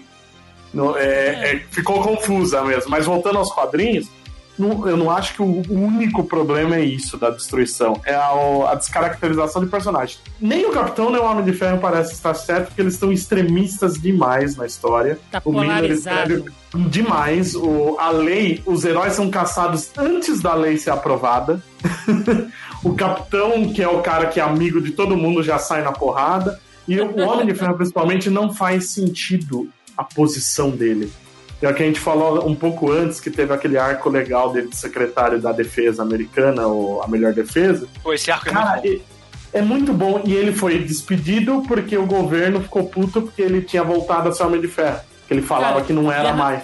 Guerra Quer dizer, ele acabou de ser, de ser expulso pelo governo, dá três meses o governo chama ele pra fazer lobby da Guerra Civil. É- é- É, é muito escroto isso. E outra, é, ele, por exemplo, esse Tain do Wolverine no controle de, de dano só tá ali. Na história principal, isso não, não é usado. Mas Depois, dá uns né? meses. Ah, não, também acho, mas é pra você ver como é desconexo. Depois de uns meses, a gente eles começam a desenvolver o negócio dos screws que vai levar à invasão secreta. Uhum. O nitro que causa a explosão, não só o nitro, o homem de cobalto que tava ali, quase todos aqueles vilões do início da Guerra Civil são screws. E isso é esquecido depois. Era pra dar a entender que os causaram aquilo. Aí é a Marvel sendo a Marvel, né? É, é, é, isso é um é um problema de continuidade posterior à Guerra Civil. Eu, eu, eu Não, acho mas, uma merda. mas isso mas eu tava não sendo criado ali. Porque realmente a gente lê, você fala, pô, mas esses caras estavam mortos, o que eles estão fazendo aqui? O Homem-Aranha revelar a própria identidade não faz sentido algum. É muita A coisa gente- que não faz é, sentido. É, porque né? aí é foda, a gente já tá indo lá dentro da Guerra Civil. A gente tá no podcast de É, Guerra Civil. é, fudeu. Ah, É. eu Só me Mas o pior efeito, peraí, o pior efeito, o Homem de Ferro se tornou o maior vilão da Marvel aí. Ele causou a Guerra E- Civil, ele causou a invasão secreta, ele causou o Hulk contra o mundo, ele matou o rap, ele, ele destruiu mundos pra salvar a, a- o próprio, a própria realidade na- antes das Guerras Secretas. Ele virou o maior vilão da Marvel e eles não conseguiram ainda desfazer isso. Olha, Mas- Eu, eu acho O foda, que ó, o foda, o foda. E assumir logo a, a vilania. O foda da Guerra Civil, só pra fechar, porque senão a gente vai entrar nisso aí fudeu. O- gente, vocês estão falando de Guerra Civil, onde em diversos momentos a voz da razão era do Coisa e do Wolverine, que pedia calma, gente, vamos conversar. Porra, Mas o Coisa faz um puta sentido, porque ele é o cara que sempre é um amigão de todo mundo. não, tudo bem, mas porra, mas o o coisa pau- sempre tá de saco cheio, né? Tipo, porra, lá vai esse cara brigar de novo. Pô, eu já vi isso 30 vezes, cara. O, co- o Coisa sempre foi da turma do Deixa Disso, cara. Até com os vilões ele é meio na, da turma do Deixa Disso. Ele, ah, caralho, vamos logo dar uma pedrada nesse da puta. Ele foi o aceitar o Homem-Areia como herói, pô. assim, Não, só- mas, mas pra fechar, Guerra Civil, só queria deixar um elogio, que a gente tava falando dos tains, e pra mim Guerra Civil foi a última grande saga, pra mim, das duas editoras, acho que pela data de publicação dela, que eu consigo ler só a minissérie e entender o que acontece. A minissérie não é um apêndice do evento, entendeu? Isso eu devo concordar. mas tem tains ótimos em Guerra Tem, Civil. tem, tem o de Capitão Tem América. revista Vingadores. ruim, cara. Tem revista ruim que tem Taim bom. Eu odeio os Vingadores do Bendis, mas o Taim do Luke Cage lá é maravilhoso. É, Aquele, é aquele bom, que cara. foca só nos jornalistas, aquilo é muito irado, cara. Frontline. Frontline, Frontline. puta, aquilo é muito bom. Enfim, E ele sempre, ele sempre fecha com uma citação de, É. de alguma guerra civil pelo mundo, é sabe? muito bom, é muito bom. É. O, que, o, que, o que eu posso dizer do Homem-Aranha, do Homem-Aranha, aí, do Homem de Ih, Ferro, do Homem de Ferro na Guerra Civil é que no quadrinho ele tinha razão, mas ele foi vilanizado pelo roteiro e, e- e eu concordo com o Vicente que isso descaracterizou ele. No cinema, eu acho que o Capitão América tinha razão, mas ele foi um pau no cu porque beleza, você eu, eu revendo agora os filmes, eu acabei de ver os dois filmes do Capitão América, e eu entendo a ligação que ele tem com o Buck, que o Buck foi o cara que apoiou ele quando ele tava fudido e tal. E eu entendo, só que quando você é o Capitão América, você não pode simplesmente tocar o foda-se e ajudar o cara que claramente tem culpa no cartório ali. Só que tem um outro lado no cinema. O Capitão América não é essa lenda no cinema. Mas ele é o Capitão América, você- entendeu? Então Você- ele não é. Aí que tá, ele não é esse Capitão América que É, gente ele não conhece é, não, cinema. ele não é porque não dá tempo de você criar todo aquele Então. lore em volta Mas é. dele. Mas, mas, Mas no Mas ele, ele tem um boa. museu, ele, ele é uma figura. É porque o. o tem o um Vicente- museu no nome dele. Não, porra. é porque o Vicente, ele é a nossa enciclopédia viva. Então, porra, conhecimento de quadrinhos esse cara tem. A base de comparação dele sempre vai ser o quadrinho como deveria ser. Mas, cara, a gente tem que entender que esse intervalo entre filmes serve pra alguma coisa. Tanto que, mesmo revendo, a relação do Capitão América com o Buck, pra mim, é muito superficial. Muito. É, Ah, é, foda, isso eu concordo. Mas, mas no filme tem uma coisa que é boa também. eles não são tão extremistas. Eles lutam. A coisa fica feia quando o Tony sabe que o Book matou os pais e faz todo sentido ele ficar puto ali. Mas a luta, ela não é uma luta que ninguém tá. Te... Até então, os dois lados não estão tentando se matar. O Homem de Ferro fica dando chance, fala: olha, se vocês se entregarem, eu limpo a ficha de vocês, não sei o quê. Não é um negócio, ele enrola o Ross pra ficar demorando e tal. E mesmo no final, o Capitão manda aquela carta pro Tony e fala: olha, eu sei que fudeu, mas se precisar, eu tô aí. é, é um negócio que tem mais motivo para ser extremo por causa da morte dos pais do Tony. E não é tão extremo como foi o Gibi no fim das contas. Eu falei, cara, eu falei aqui, quando, quando o Davi perguntou isso aqui no grupo, eu falei. Isso vai dar merda, isso vai dar briga. Sempre ah, mas, deu, mas, deu, uma boa discussão. Deu, deu, deu, deu. Um e dia... vamos, vamos, lembrar os momentos marcantes dessa saga, sem, sem, como o enterro do Golias, cara. Porra, aquela cena é impactante pra caralho. É, pena que ele voltou só pra morrer também, né? É foda aí. Não, mas é a melhor coisa do, do, Guerra Civil foi uma das melhores trolladas da história dos quadrinhos, né? É. No próximo número, a morte de um grande herói. Era, era grande mesmo. O bom é que isso mais tarde. Que vi, o bom é que isso mais tarde vai render uma outra participação do Homem de Ferro numa história do Thor que nós falamos lá no dossiê do Thor, ah, quando nós gravamos. É, como eu gosto dessa cena. Que é um pau, que é um é. pau que o Thor dá no Homem de Ferro quando ele cria. Arrepiou até o espelhinho do braço aqui já, ó. tá tudo arrepiadinho já. Mas vamos lá, gente. Vamos, vamos, vamos, vamos passar. Passamos da Guerra Civil agora. Finalmente conseguimos sair da Guerra Civil. E juntando o arco ali do Invasão Secreta e do Reinaldo Sombrio né? Que foi quando os Skrulls, né, estavam infiltrados ali, que a gente descobre que é aquela saga da invasão Skrull, que um monte de gente lá, vilão, herói, enfim. Que também é culpa do Homem de Ferro, ele foi lá pro planeta dos Skrull provocar eles, e eles usaram a, a tecnologia dele para derrubar todo o sistema de defesa da Terra. De aí... novo é culpa do Homem de Ferro. E que aí depois desemboca, né, lá no Reinado Sombrio, que é quando o Norman Osborn, né, ele, ele dá aquele golpe ali, que na verdade não, não foi só ele, mas enfim, né, ele é tido como o grande herói da, da invasão secreta. E... O pior é que ele não dá um golpe também, né? É. Simplesmente ele, ele salvou o mundo e deram para ele o, a defesa dos Estados Unidos. Ele mesmo não fez nada. É, pois é. e aí ele tava lá no lugar certo na hora certa, né? E aí, enfim, ele se torna lá o patriota de ferro. E o Tony Stark, ele vai do céu ao inferno de novo. Que é quando ele se fode, um né, cara? bosta do Matt Fraction. Que ele passa a ser perseguido o tempo inteiro. Porque o, o Osborne quer tirar do cérebro dele as informações do registro de super-humanos.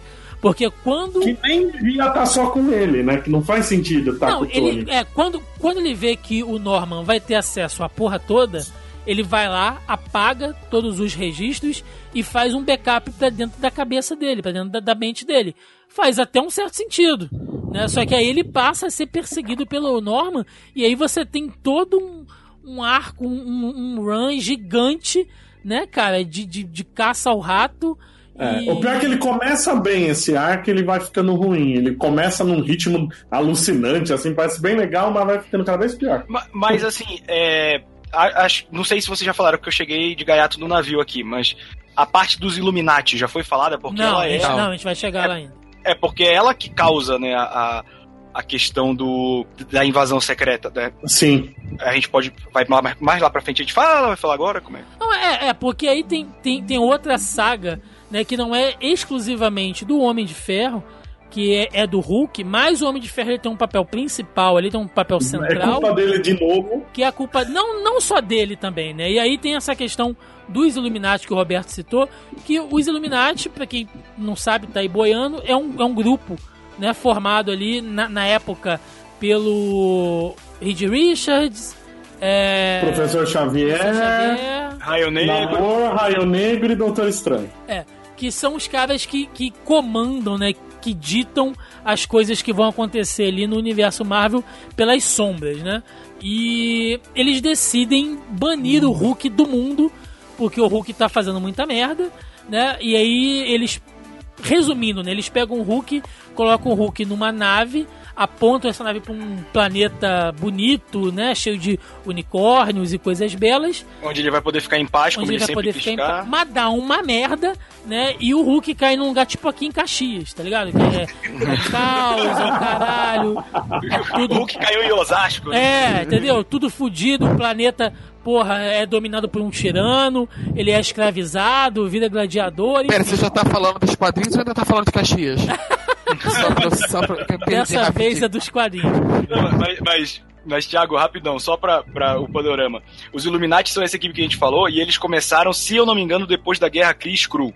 Isso. Que foi a junção. E o Pantera Negra era pra fazer parte dessa equipe, e na primeira reunião ele falou: eles iam se reunir em Wakanda. Ele falou: vocês não vão fazer isso aqui. Quando as pessoas descobrirem que vocês estão puxando as cordinhas por trás dos acontecimentos, elas vão se voltar contra vocês. Debandem esse grupo agora É uma boca de aqui. trapo do caralho. Gorou a parada, né, o Pantera Mano, Negra? mas, mas teve o bom senso, né? Porque, cara, é- essa, essa construção é muito boa, que é o Pantera Negra falando, vai dar merda, capitão, e vai embora. Ele Aí chega- a prime- a Ele chega, ele chega com, com, com um papel, né? Entrega pro capitão e fala assim: ó, o departamento de vai da merda mandou o memorando, tá? Não, E, e aí ele vai embora, os caras ignoram. E a primeira coisa é o Xavier botando os braços na mesa e falando: então, queria falar de Cracoa. Nossa, Xavier, cagou muito no pau, bicho. Pelo amor de Deus. Então esse. Esse é outro conceito que não faz sentido algum, né? Porque a gente vê que eles foram atrás dos Skrulls e causaram a invasão secreta. E durante décadas, todas as coisas que a gente vê de décadas aqui, quer dizer que sempre teve essa equipe, eles nunca fizeram porra nenhuma, né?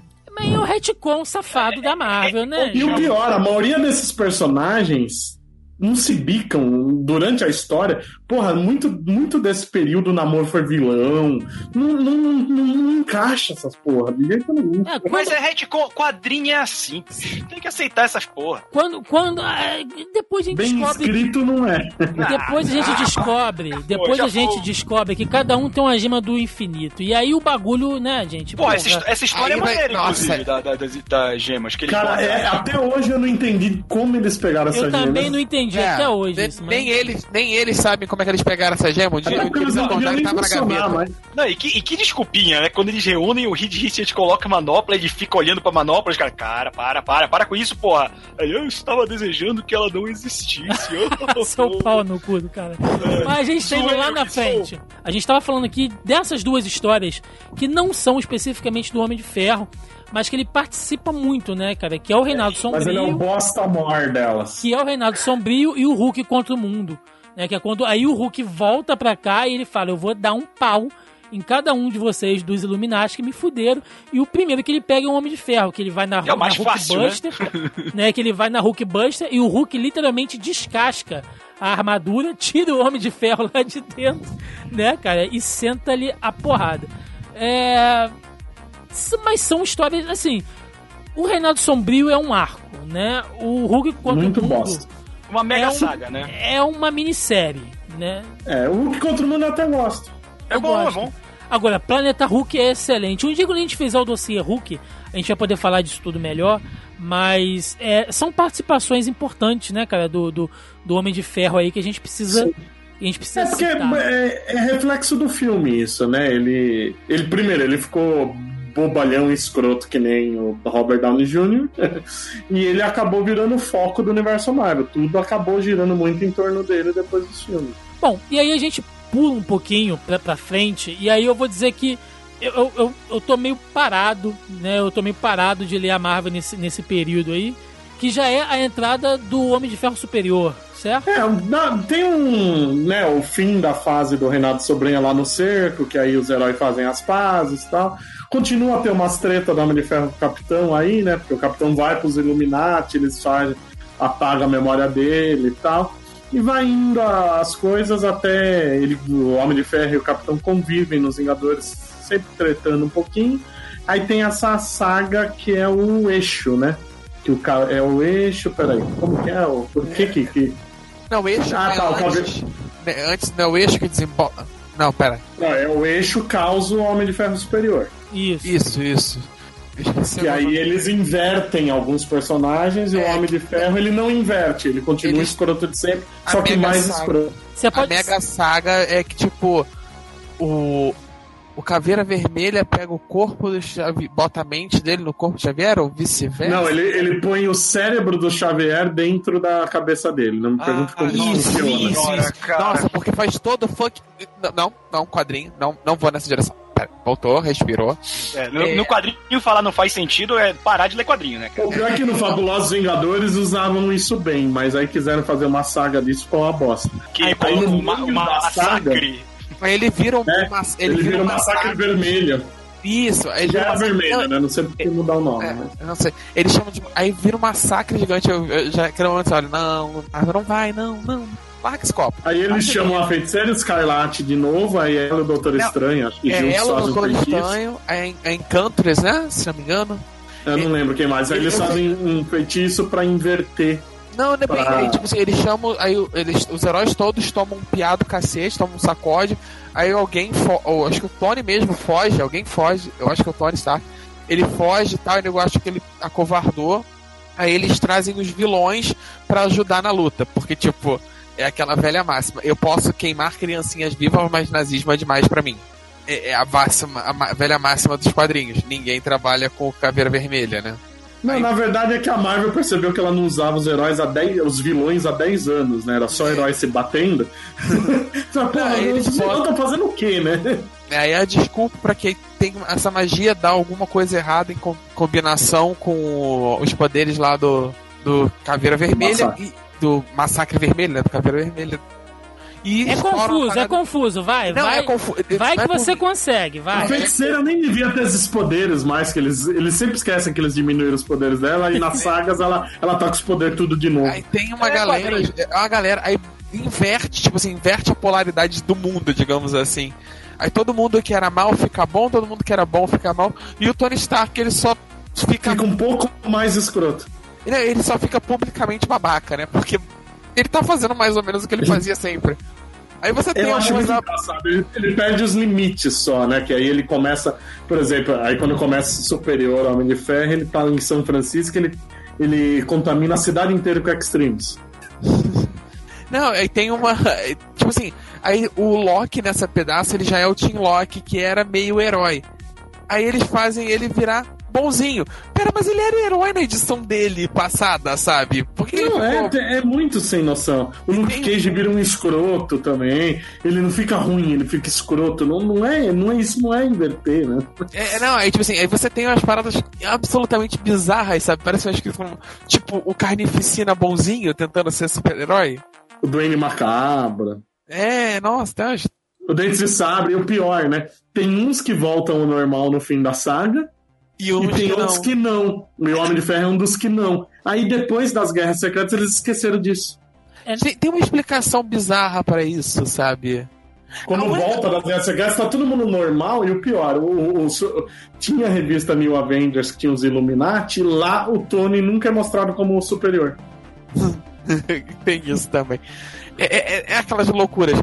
É, tipo, tinha um ou dois personagens, tipo assim, que eles estavam em algum lugar protegido da parada. E por isso eles não foram invertidos ou não voltaram ao normal e vice-versa. Mas assim, É muito escroto. Só que o problema é que, tipo assim, parece que o cara que escreveu isso pra aquele personagem não comunicou o resto do edifício, né? De Só o. Destrutor, né? O Destrutor tá vilão até hoje. Eles esqueceram de, de- de voltar ao normal com Não ele. é no, não é no Tem- superior Homem de Ferro que ele sua a armadura, a armadura sai dos poros dele? Ela é, meio sim, eu líquida. lembro. Sim, sim, sim. Ela... Não seja Eu a primeira vez. Tinha umas armaduras assim às vezes, mas é aí que fica permanente pelos 15 números da revista. É, é, foi um ano e pouco, né? Vamos lá, bem. Ah, foram uns 15 números, se não me engano.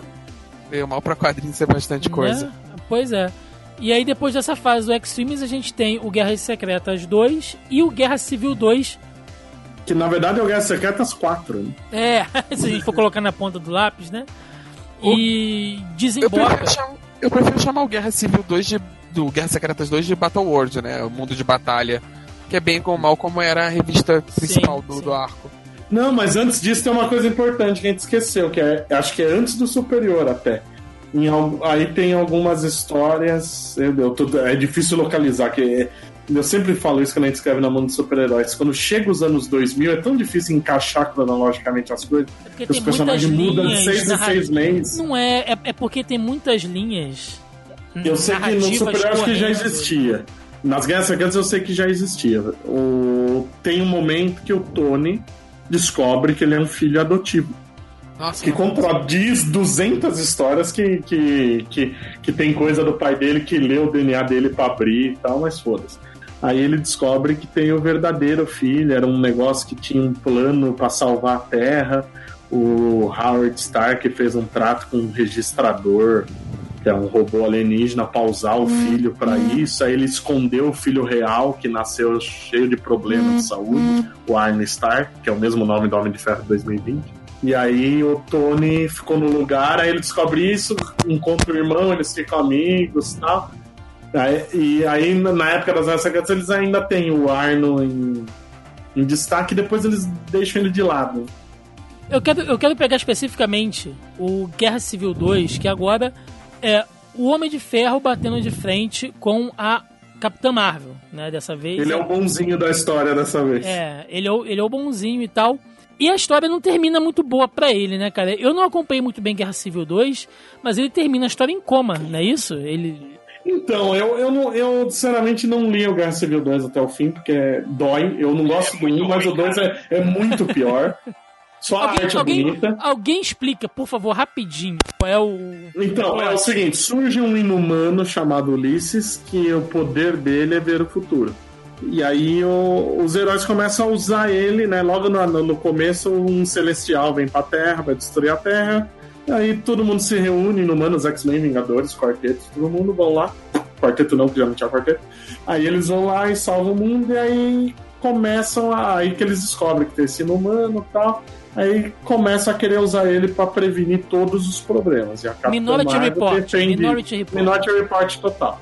Aí a Capitã Marvel, aquela forçação de barra dela ser a maior heroína do mundo, que vem desde o Dinastia M, né? não faz sentido, mas foda-se.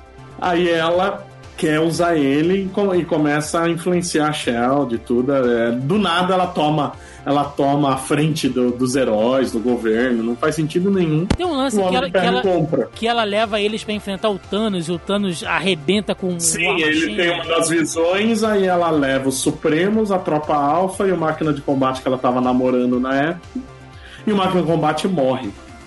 E aí o luta. Tony Aí- pistola. Aí o Tony fica putaço que ele deve lembrar que ele é o único amigo que ele tinha vivo ainda, né? Aí vai indo a história, o Ulisses tem uma visão do Hulk, vai todo mundo pra lá, o Gavião Arqueiro mata o Hulk, vai indo, vai indo, vai indo. Eu sinceramente não sei como acaba a história, não sei onde enfiar o Ulisses depois. Mas o Homem de Ferro, na mensal dele, ele entra em coma. Até hoje eu não sei se é no fim da Guerra Civil, se é na mensal dele, ele entra em coma. E aí, em paralelo a tudo isso, na revista mensal dele, a gente já vinha conhecendo uma adolescente chamada Riri Williams, que é uma gênia. Ela fez engenharia reversa de uns pedaços de armaduras antigas do Homem de Ferro e construiu a própria armadura. Então ela vira meio que a substituta dele, vira Iron Heart, uma heroína adolescente, e ao mesmo tempo tem o, o que foi o vilão das Guerras Secretas. Ele pega o poder, ele que cria um mundo lá nas Guerras Secretas, que é um remendo de várias realidades. Quando acaba as Guerras Secretas, todo mundo achou que ele morreu. Na verdade, ele sobreviveu, consertou o rosto deformado dele de sempre e ele começa a se ver mais como herói. E ele, tem, e ele começa a agir como um novo Homem de Ferro, como uma armadura que mistura elementos da armadura do Doutor Destino e Homem de Ferro. Então ficou esses dois substitutos, e aliás, outra coisa importante. Nesse meio tem, te- tempo entre o, o Tony descobrir que era adotado e essa e essa e ele entrar em coma, ele descobriu quem eram os pais reais dele, que eram agentes da Hydra. Também, teve isso também, é cor- cortesia Isso, do isso aí é tão bom como aquele negócio dos pais do Peter Parker serem agentes Não, e a maioria das pessoas acham legal isso. E a, a mãe dele era da Shield, o pai era um agente da Shield que na verdade era Hydra infiltrado. Puta que pariu. E a mãe tá viva ainda, ele, ele se reaproximou dela. Então, no momento atual, como que tá o Homem de Ferro? E é- eu não, não estou lendo, não sei como eles resolveram a parte do destino, Segundo- principalmente. Segundo A Hiri- notícias que eu li, ele vai acordar agora, né? Ele acordou. Sim, ele já acordou, ele já acordou no finzinho do ano passado, teve aquele especial Marvel Legacy, que o corpo dele some, Ele estava lá em coma, mantido lá na, nas indústrias dele, que, que, aliás estão quase falindo, não, não, não, bancava mais os Vingadores. Aí, e aliás, ele tinha uma nova secretária, né, a Mary Jane. A Mary Jane estava ajudando ele a tocar o negócio e ela está ah. tentando achar onde ele está. Ele gosta de secretárias ruivas, é isso. E aí. O melhor é, ela estava ajudando ele a tocar o negócio.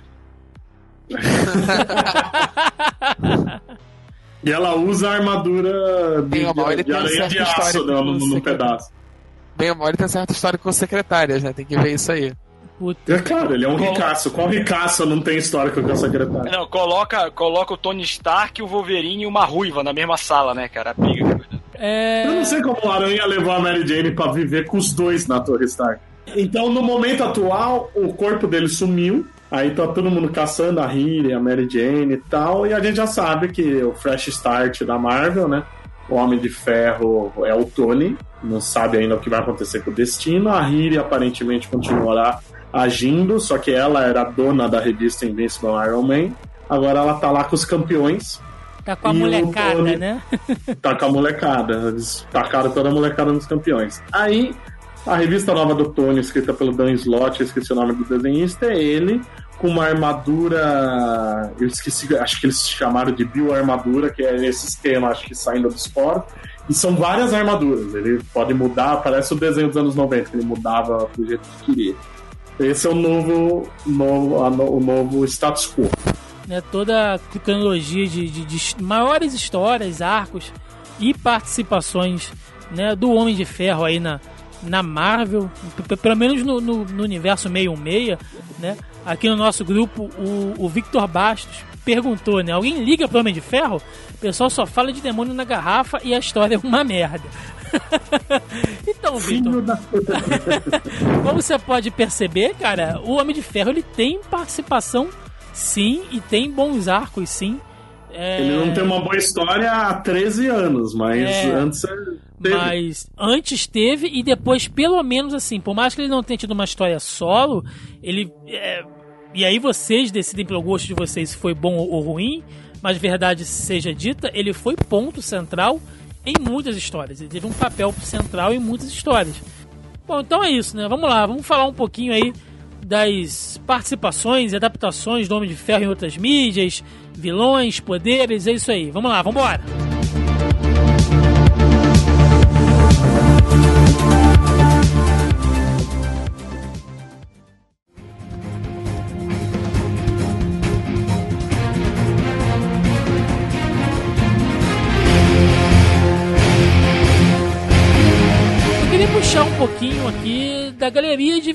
A gente sempre fala aí dos principais vilões do Homem de Ferro. Muitos a gente falou aí ao longo do podcast, né? Mas vale a pena dar uma relembrada aqui. O Tony teve é, vilões intelectuais como o Just Hammer e o Obadiah, né? Apesar do Obadiah depois também vestir lá a armadura, a gente pode dizer que são os, os rivais empresariais dele, né? De, de, de certa forma, assim. Sim. Né? e depois gente... teve os filhos deles também, né? Sim, o tem Hammer um tem. Eu não lembro os do Hammer, mas é, os do Hammer são duas gêmeas, né? É, e tem o filho do Obadiah que aparece depois também. O Ezekiel Steiner, né? Que Isso. tá sendo usado agora no Pantera Negra. Né? Isso. Nós temos o Dínamo Escarlate, como eu falei, foi o primeiro vilão, né, que eu conheci do, do Homem de Ferro aí, que é o Homem de Ferro russo, né? é. Não, e é legal que tem dois, né? Porque é o Dínamo Escarlate e o Homem de Titânio. E eles também são uma tradição de galeria de vilão do, do Homem de Ferro, né? Ele tem alguns vilões que tem o nome, mas já teve 200 usando o nome, né? São os dois mais o Chicote Negro. Sim, sim. É, é porque o, o Dínamo Escarlate, eu acho que, se eu não me engano, tiveram 13 versões. O 13? 13. Eu sabia, de, pelo, eu sabia de três pessoas que usaram armadura, mas 13? É. Começa, começa com o Anton Vanko, que é Sim, aquele que é cientista que a gente vê lá no Homem de Ferro 2, no, no filme, né? Que é o que é o velho lá. E depois a gente tem uma porrada de, de, de versões. Tem até um herói que teve revista própria. Isso. E o Boris Bilsik, que era um ex-agente da KGB, que foi o primeiro Homem de Titânio, mas depois a gente teve outras outras Teve, até aquele né? Gárgula, o Gremlin lá, o anãozinho lá, que era inimigo do Hulk, foi Homem de Titânio por um tempo. É, ele foi um dos primeiros é, é, vilões, né? ele foi criado ali pelo próprio Stan Lee, pelo Don Heck, na Tales of Suspense 69. Porque é o que a gente falou lá no início, né? Nessa época o Homem de Ferro lidava contra os comunistas e espionagem industrial. Então era sempre um robô, né? Ou sempre alguém vestindo um traje parecido com o dele ali para equilibrar as coisas. A gente tem o Mandarim, como a gente citou aqui, que é um bom vilão que eu hoje em dia nem sei por onde anda, cara. Nem sei por onde anda o Mandarim. Ele também tinha morrido, volta, morre, mas ele também tem um filho que foi o segundo mandarim também. Nós temos o poder de fogo, o Firepower, que foi. Ele também não tem sido usado há algum tempo, mas ele foi usado É, bastante. ele foi um vilão de uma história só, né? E depois teve um outro poder de fogo que foi na, na, numa revista do Máquina de Combate, que era um amigo dele, que acho que foi piloto com ele. e tal. Isso. Bom, se a gente for citar como organização, a gente pode colocar aí a IMA e o MODOK, né, que de vez em quando eles estão entrando em conflito direto com o Homem de Ferro. Até por conta dos Vingadores também. É o que. é, acho que é o que você falou, né, Vicente? Muitos vilões da Marvel também é, tiveram é, rixas ali direto com o Homem de Ferro, né? A IMA, a MODOK, o próprio Destino, né? O Doom. Destino, que tem histórias memoráveis. Tem o. Nos primeiros anos tinha uns vilões meio bobos também, né? Tinha o unicórnio, o derretedor. Ah, a gente pode citar também o, o Laser Vivo, né? Que é o cara que se fudeu lá. É, esse é tradicional. Esse é tradicional. No- nos anos 80, na fase que, que o Michelin e o, Layton, o Bob Layton voltaram, o Hammer usava um exército de vilão de aluguel, né? Então ficava meio fixo alguns, né? Tinha o Chicote Negro, o Nevasca, o Boomerang. Eram os três que estavam sempre ali e às vezes tinha o Rino também. Sim, sim. O Laser Vivo, eu tô olhando aqui, ele foi membro da primeira Legião Letal, cara. Foi. Aí, ó, que Foi. perigo. tem, o, tem o Chicote Negro também, que, o, que vocês citaram aí várias vezes, né? Que tava lá no, no Homem de Ferro 2 também, lá no filme. Né? Tinha a Maguia, né? Aquela organização mafiosa, né? Que eles tinham até um robô encoraçado, que depois fizeram vários também, que era inimigo do Homem de Ferro. E teve a Madame Máscara, É, né? Que é a ia mais citar namorada agora. deles foi vilã. Sim, sim, Madame Máscara aí também deu, deu bastante trabalho pra ele. Se eu não me engano, ela é filha do Conde Nefária, né? Conde Nefária, filha do Conde Nefária. E tem um que não é inimigo dele, mas olha, esse tá que é o Thanos, né? Que surgiu numa história do Homem de Ferro. Eu não lembrava disso, é mesmo? É, que? O Thanos e o Drax foram criados na mesma história é, e, é, é uma edição do Homem de Ferro escrita pelo Jim Starr. né? Adaptações e outras mídias do Homem de Ferro. O Homem de Ferro é um personagem que, que apareceu bastante por aí, né? Vamos falar aqui sobre desenhos animados. É, Ou gente pode- desanimados. ou desanimados, né? Que a gente pode lembrar lá do, do, do desenho desanimado de 1966, da, da- que era o, o, o The Marvel Super Heroes Show, né? Que tinha é, desenho do Capitão América, do Thor, do Hulk e do Namor e do Homem de Ferro também, que apareceu Que depois. tirava a onda de cientista espacial. É, se, eu, se, eu, se eu achar o, o áudio traduzido, eu vou, eu vou colocar aqui. Tem no YouTube, todinho. Tem, Tony tem, Stark tem. tira onda de cientista espacial, mas também é homem de ferro. Tony Stark tira onda, que cientista espacial, mas também é homem de ferro. Ele é atômico, genial, dura armadura, homem de ferro, é linha pura, homem de ferro. Nós tivemos o Marvel Action Hour Iron Man The Animated Series, que esse eu acho que não chegou aqui no Brasil. Foi uma animação. Passava na Fox Kids. Passava na Fox Kids. Passava. Era uma dobradinha dele com o Quarteto Fantástico, É. que a primeira temporada é terrível e tinha a Força Tarefa, né? De Jesus. É óbvio que ia dar errada. Aí a segunda é legal. A segunda temporada eles mudam o estilo do desenho, os roteiros melhoram. É, É, mas o problema é que nenhum, Tá nenhum atingiu o patamar do X-Men e do Homem-Aranha, né? Hulk, Nenhum, nenhum, de nenhum. Ferro, Quarteto, aí foi tudo cancelado. Foi, todos eles acho que duravam no máximo duas temporadas, mas, mas o Homem de Ferro na segunda é bem legal e era uma série. A primeira é muito infantil, mas eles usam todos esses vilões que a gente falou praticamente estão lá. Tem, Eu tem lembro um- de Homem de Ferro, Homem de Titânio, Modok, Fim Fum Fum. Tem um negócio que me, Scott. que me irrita quando os caras fazem, que a gente. A gente nem, nem citou aqui, né, sobre as armaduras, enfim. Mas tem uma coisa no designer de armadura que me irrita, que é músculo em armadura, cara. E esse desenho aqui, o, o Homem de Ferro tem até o six-pack do abdômen. E aí eu pergunto, pra quê? É, é, Pô, Qual é- qual é aquele- porra. Qual é aquele filme que o cara quebra um- uma parada sem nenhuma necessidade ele vira pra câmera? Intimidation. É que é isso, cara. Porra, até a armadura desse cara é trincada, meu irmão. Mas- sabe o que faz menos sentido que uma armadura ser trincada? O Magneto, com 80 anos, ser um marombeiro. Porra, é um velho sarado, né? Porra, ele não luta, bicho. Ele levanta as coisas com poder de Magneto, sabe? Bom. É, bem, essa é a maneira do, do, do Magneto do Ultimate, né? Que ele é bem mais velhinho. A gente teve depois, né, o Iron Man Armored Adventures. Nossa, isso é horrível. Que é o tinha Toninho, basicamente, é, esse, o né? Teenage Iron Man, né? Que é o Iron Man adolescente.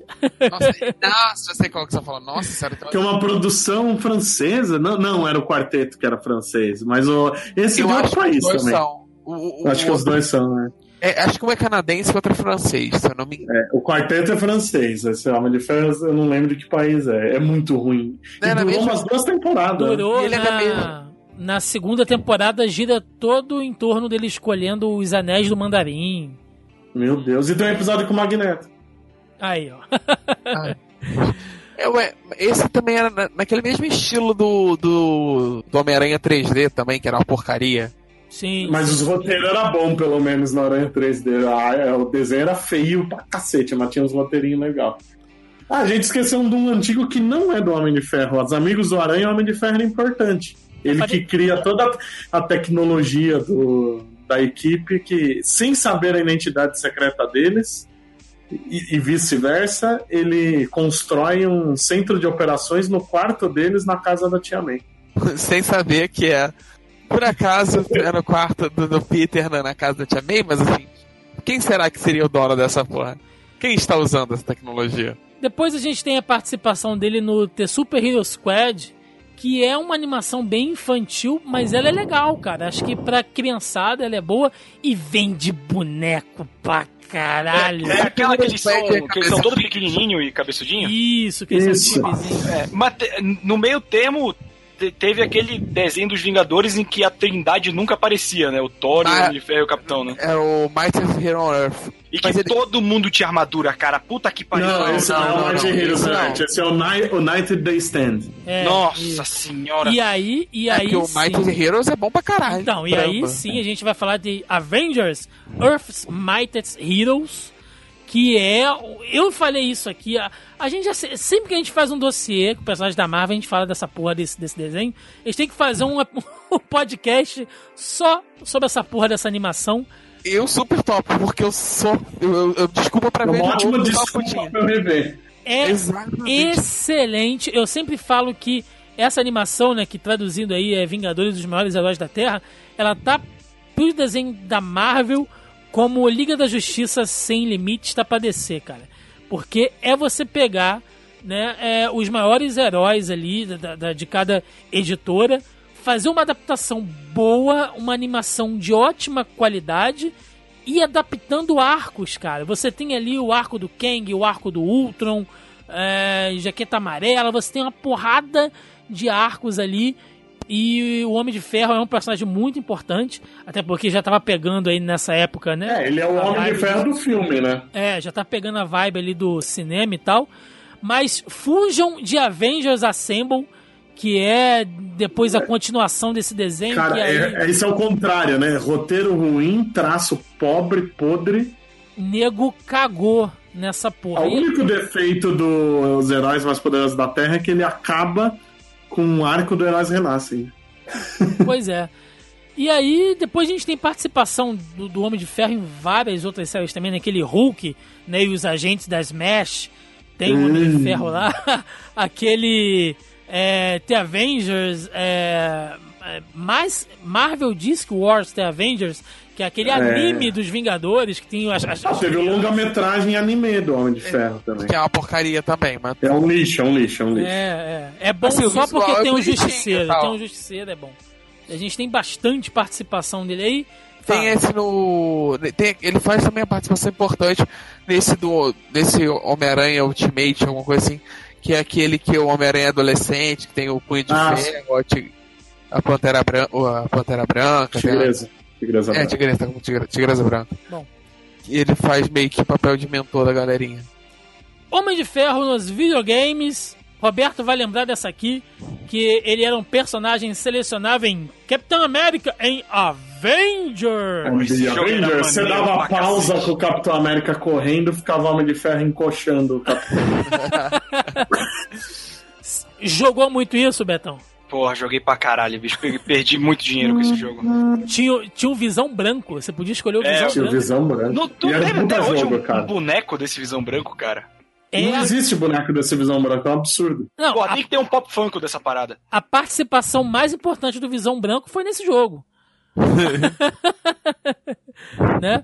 Era muito bom. Depois a gente teve é, também o Marvel Super Heroes, né? War of the Gems, Que é, Que é- muito bom. que é que é para Super Nintendo, que ele foi feito em cima do engine do X-Men Mutantes Apocalypse. Né, que Sim. é a mesma. Ele, ele reaproveita. Esse jogo é meio safado, porque a Capcom reaproveita vários. layouts. Tem aquela movimentação em câmera lenta, né, cara? É muito lento, é mais estranho. O Homem de Ferro era bom que ele podia voar. Era bom. Soltava raiozinho, era legal. E, porra, o que falar, né, cara, do Marvel Super Heroes e depois toda aí a, a linha lá do, do, do, do Homem de Ferro nos jogos de luta da Capcom, que, porra, você chegava na porra do fliperama e pegava o Homem de Ferro só pra dar o Proton Cannon, né? Proton É que, que no, no Marvel vs Capcom 1 era o Máquina de Guerra, né? No, no Marvel vs Capcom 2 passou a ter. Passou a ser o Protocanon do Homem de Ferro e aí o, o do Máquina de Guerra disparava vários mísseis. Exato. E- Nossa, mas aquele Proto Canyon do, do, do, do, do Marvel. Capcom 2, cara, era meia tela. Quem tinha epilepsia no prédio caía duro no chão.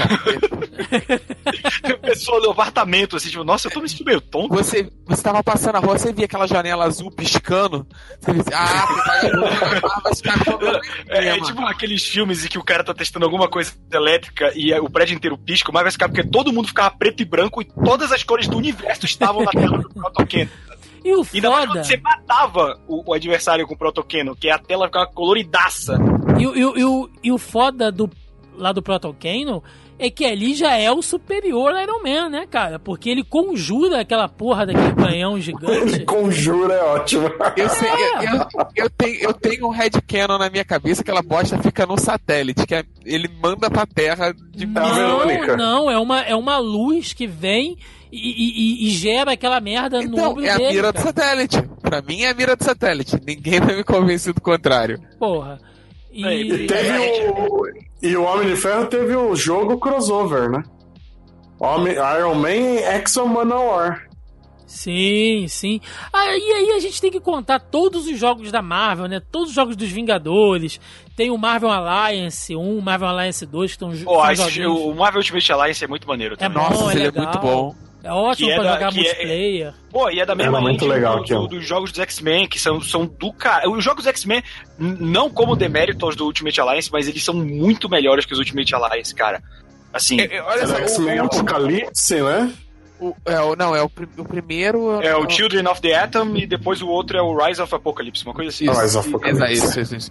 O, o primeiro Ultimate Alliance é muito bom. O segundo é meia boca e tal. Eu nunca joguei o na- segundo. Ele foi, na, ele foi mi- na transição entre PS2 e PS3. Aí ele saiu pro É, ele PS3. ficou meia e o- boca. Aí no PS2 ele saiu, com, ele saiu capadaço com um final diferente, assim, com um chefe a menos, fase a menos. Saiu É, não, e, e- e teve uma cagada com esse jogo, que ele era pra ter saído pra Wii também. Só que Isso. na hora de demonstrar para os executivos da Nintendo, os caras só, só fizeram o sprite do- dos personagens, ia ter a Samus, ia ter o Link e tal, com personagem exclusivo, só que eles mostraram, tipo assim, com comandos do Play 2, sabe? Tipo, quadrado, bola, X. Aí os caras da Nintendo ficaram putos e mandaram cancelar todo o projeto. Nossa. Porra. Mas- E o 2, ele é a guerra civil, ele é em cima da guerra civil.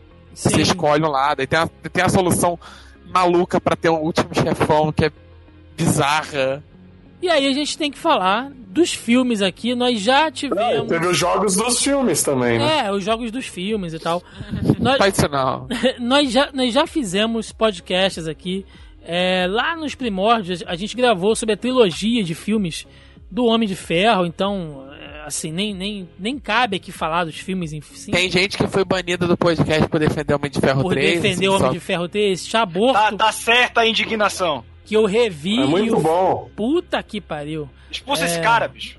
Foi, já foi, já foi Só banido porque, já. a- só porque as armaduras são paraguai e desmonta com peido, não quer dizer que o filme é ruim. Tá fazendo o que aí, esse cara ainda aí, pô? Porra. É, enfim, né? Então, assim, pra gente não dar muita volta aqui, a gente já falou de todos os filmes da Marvel na porra aqui do, desse, desse podcast, a gente já falou do Homem de Ferro pra caralho no cinema aqui e tal. Eu só queria saber, assim, no, no contexto geral, pegando desde 2008 até o que a gente espera ver agora, né, em Guerra Infinita, eu queria saber, assim, qual, qual a visão que vocês têm do Homem de Ferro, se o Robert Downey Jr. fez um bom papel, se o Homem de Ferro foi bem adaptado para o cinema, é, enfim, o que, o, o que, que ele representa. Né? O próprio Denis aqui, Denis Augusto, lá, nosso, nosso amigo, nosso Chegas, postou aqui no grupelho, né? O fato do Robert Downey Jr. ter criado uma própria versão do Homem de Ferro e ter alavancado o herói ao estrelato de um modo inesperado foi positivo ou negativo para a concepção do personagem? Então eu deixo essa, essa pergunta aí do, do, do Denis para vocês responderem aí de maneira sucinta, começando pelo, pelo Roberto, que chegou por último. Eu acho que, que é tipo aquele meme que, que menina posta no Twitter. Eu não sei se foi essa foto que me salvou, eu que salvei essa foto, né? É, é o Robert Downey Jr. com o Homem de Ferro. O Homem de Ferro hoje tá num patamar grande, mas ele, dos personagens criados pelo Stan Lee, tava ali no segundo escalão. E essa vinda do Robert Downey Jr. salvou a, a carreira e a vida dele, né? Quem conhece trabalho do Robert Downey Jr., ele é um excelente ator, sempre foi. Mas que teve muito problema com drogas, com polícia. E essa volta pro estrelato tendo a chance de fazer esse personagem e transformar ele num personagem muito mais interessante, porque, querendo ou não, o personagem. O, Homem de Ferro era chato pra cacete, por isso que ele tem pouquíssimas boas sagas até, até o início dos anos 2000. E depois dos anos 2000, então ele tem poucas boas sagas, ponto. E essa visão que ele deu, bilionário, né? Uma mistura de Hugh Hefner com, com alguém que, que mora num lugar. Tipo, vocês sabem que a, casa do, do Homem de Ferro é baseada na casa do Spielberg, né? Que é em Los Angeles, aquele formato de disco e tal. Então, eles pegaram tudo que tem de elementos de bilionário e deixaram ele mais excêntrico com a personalidade do Robert Downey Jr. Então, eu sempre falo sobre adaptações que elas não têm que ser fiéis, fiéis a, a, a conceitos que são errados desde o quadrinho. Então, o Homem de Ferro ele é um bilionário dos anos 2000 que construiu uma armadura e isso não poderia ter sido feito de forma melhor do que foi feito no cinema. Então, eu acho que pro cinema ele construiu um Homem de Ferro perfeito. Não é para menos que ele virou o carro-chefe da coisa toda. O personagem é muito bem usado. Ele, ele se tornou o Tony Stark, né? Ele o Robert Jr. morreu em 2008 e ele assumiu a persona do Tony Stark. Ele nunca mais. O Sherlock Holmes dele é um Tony Stark steampunk, por exemplo. É a mesma coisa que aconteceu com o Johnny Depp e, e- e o Jack Sparrow, né? Mas é, eu- os atores em geral, principalmente bons atores, eu acho que chega numa idade que liga o foda-se e ele começa a ser ele mesmo. E o Downey Jr., ele foi diferente, ele se tornou. Até o Johnny Depp eu brinco, eu penso, ah, ele depois do Piratas Caribe ele só faz. Eu falei, não, ele sempre fez isso, a gente só não tinha um nome pra dar. Não, mas assim, é, é foda também que depois que o cara faz o papel desse, ele só é oferecido esse tipo de papel, cara. Porque É, não aqui, é culpa dele, né? Assim, É, eu, é- eu acho que a galera chega e pede, sabe? O, o- não, faz isso. Não, sim, com, com, É, né? certeza. O cara vai, monta um personagem e tal, cria toda uma situação e. E chegam, não, eu quero, não quero que você faça isso, eu quero que você faça aquele. igual você fez naquele filme de pirata, sabe? Aí o cara, ah, meu Deus, lá vai. Faz, o- faz, o, faz o- o Jack Sparrow, só que no futuro aqui, pra gente ver. Exato. É isso, eu te contratei pra isso. Stark, mas detetive agora. É, mas vai lá, Ou, Vicente, ou o nível de eu já tenho tanto dinheiro que eu não preciso atuar, eu vou ser só eu mesmo, que pode ser chamado de protocolo Harrison Ford. Jack funcionou pro Jack Nixon, funcionou pro Harrison Ford, É. funciona pro Alpatino, funcionou pra tudo isso. Por que não pra ele? Mas não aí, no funciona pro filme- Nicolas Cage. Olha só, você não vem falar da porra mal do Nicolas Cage aqui nesse Não, podcast. não, não, não, não, não é isso. É porque por causa da personalidade do Nicolas Cage só convidam ele pra filme merda. O Nicolas Cage é foda. Não, não é isso. O problema do Nicolas Cage não é que ele é mesmo, é que ele aceita qualquer merda porque ele tá falido. É, Que tem- isso? Afinal, É que, nem- é que nem a gente, O né? cara? problema dele é esse. Não é só, não é só com a gente que isso acontece. Se vende barato. Aí, Mas vai lá. se eu me vender por quilo, eu tô rico. Mas o Homem de Ferro tem um problema. Nos quadrinhos, ele acabou se tornando um personagem insuportável a partir daí. Não fez bem pra imagem dele nos quadrinhos. Ele, ele- ele- eles quiseram tornar ele o centro do universo Marvel à força. De uma maneira que não foi natural e acabou transformando ele mais num vilão do que num herói. E mesmo nos filmes, por mais que eu goste dele, dá, desde o Homem de Ferro 2, a gente percebe que o personagem andou em círculos, porque no fim do Homem de Ferro 1, ele, ele dá, uma amadurecida força, que no Homem de Ferro 2 é ignorada, ele volta a ser inconsequente. E aí depois, na, você assiste Guerra Civil, ele, ele amadureceu de novo.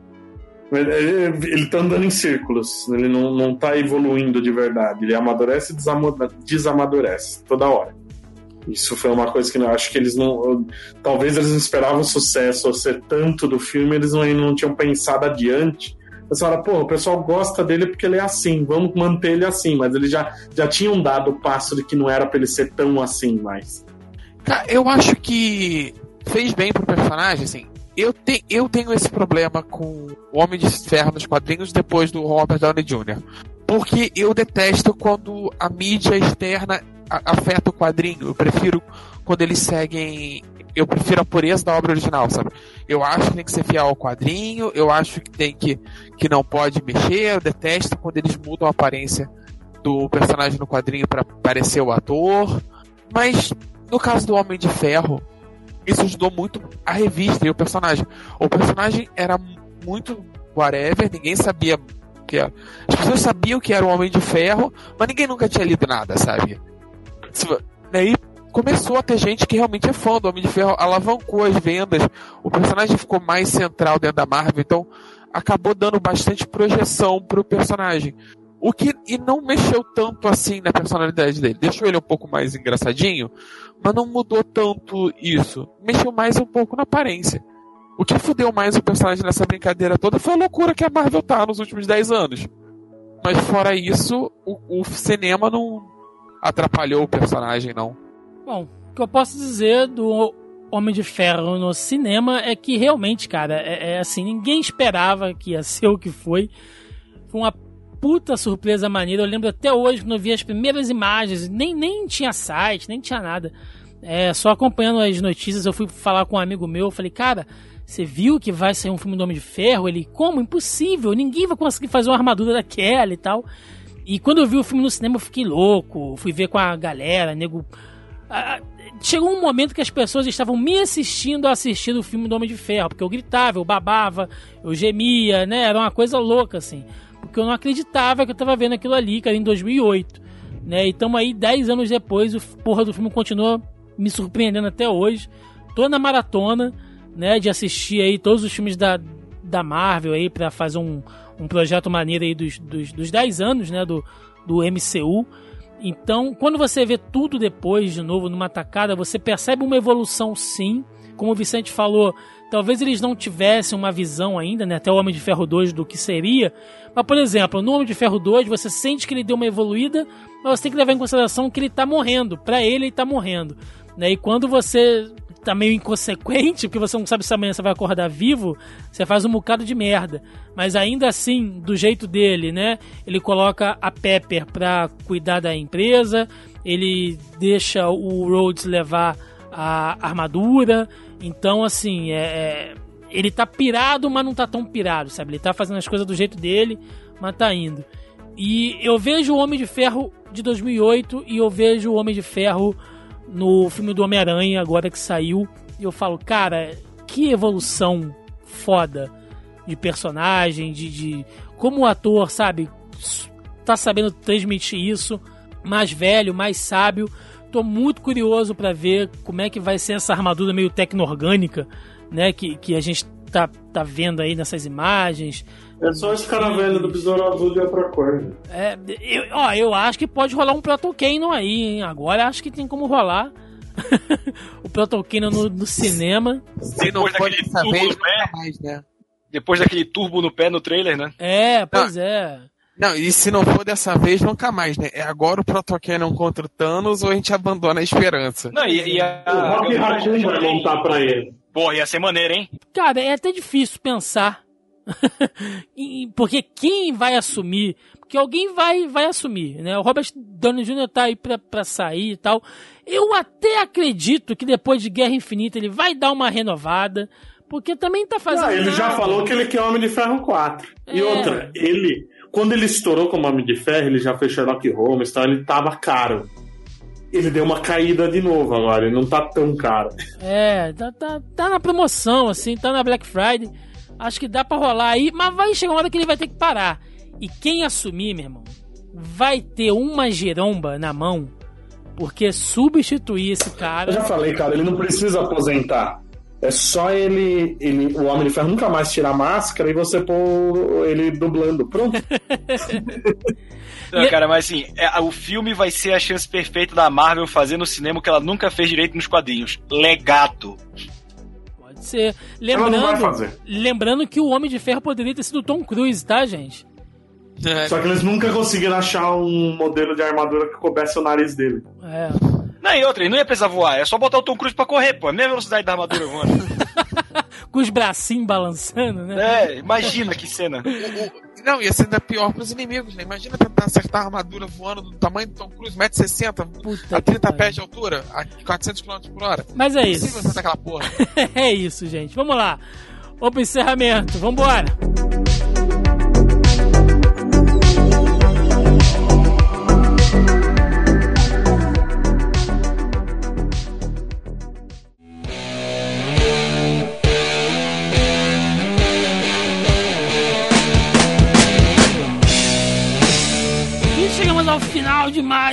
mais Zoriando Podcast, onde fizemos mais um programa, né? Mais uma edição tipo dossiê, dessa vez especial, comemorando aí os 55 anos do Vingador Dourado, né? Do Homem de Ferro, do Tony Pinga, conhecido aí pelos amigos de Boteco. onde a gente falou da origem, né, dos conceitos, demos uma contextualizada histórica aí, né, do, do panorama do mundo no surgimento do personagem, né, e, e todos os, os significados, né, em volta dele. Falamos aqui de vários arcos interessantes, várias histórias interessantes, várias participações bacanas do personagem em outras histórias, né, participações realmente importantes, relevantes. É, enfim, adaptação dele em outras mídias, vilões. O Homem de Ferro é um personagem, ele, ele faz parte da, da trindade da Marvel, né, junto com o Thor e o Capitão América.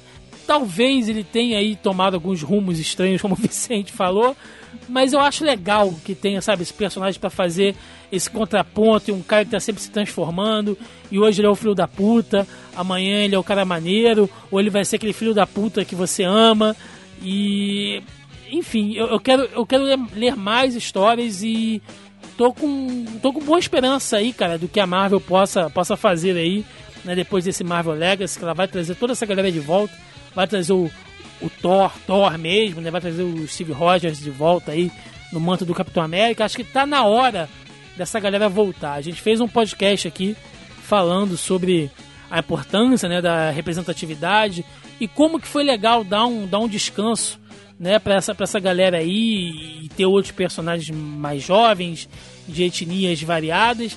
Mas chega uma hora que você tem que ter o, o clássico de volta ali e acho que o momento é esse. Então gostaria de agradecer a presença aqui, deixar o espaço aí para Jabá e considerações finais. Joaquim Ramos, Opa, beleza, até a próxima, semana que vem tamo aí. Se tiver vivo, né, com essa respiração de Darth Vader. tá, tá complicado. Tá, você precisa colocar uma armadura aí, cara, com né, filho, um tá respirador. Você acha que tá complicado pra gravar? Imagina eu tô com problema pra subir um, um lance de escada. Tá difícil, tá difícil essa vida. Leonardo Vicente. Foi bom falar do Tony Pinga? Conseguimos. Conseguimos, tomei uma pin enquanto falava, em homenagem, mas Tomei uma, né? tomei uma. Valeu pelo convite de novo. Pra ver mais, eu falando mais besteira por aí de Homem de Ferro e outros, visita o mundocomics.com.br, falando besteira só do Batman lá no Mansão N também, podcast e site. E todos os meses nas bancas com a Mundo de Super-Heróis e no canal do nosso amigo Roberto aí, Hora Suave.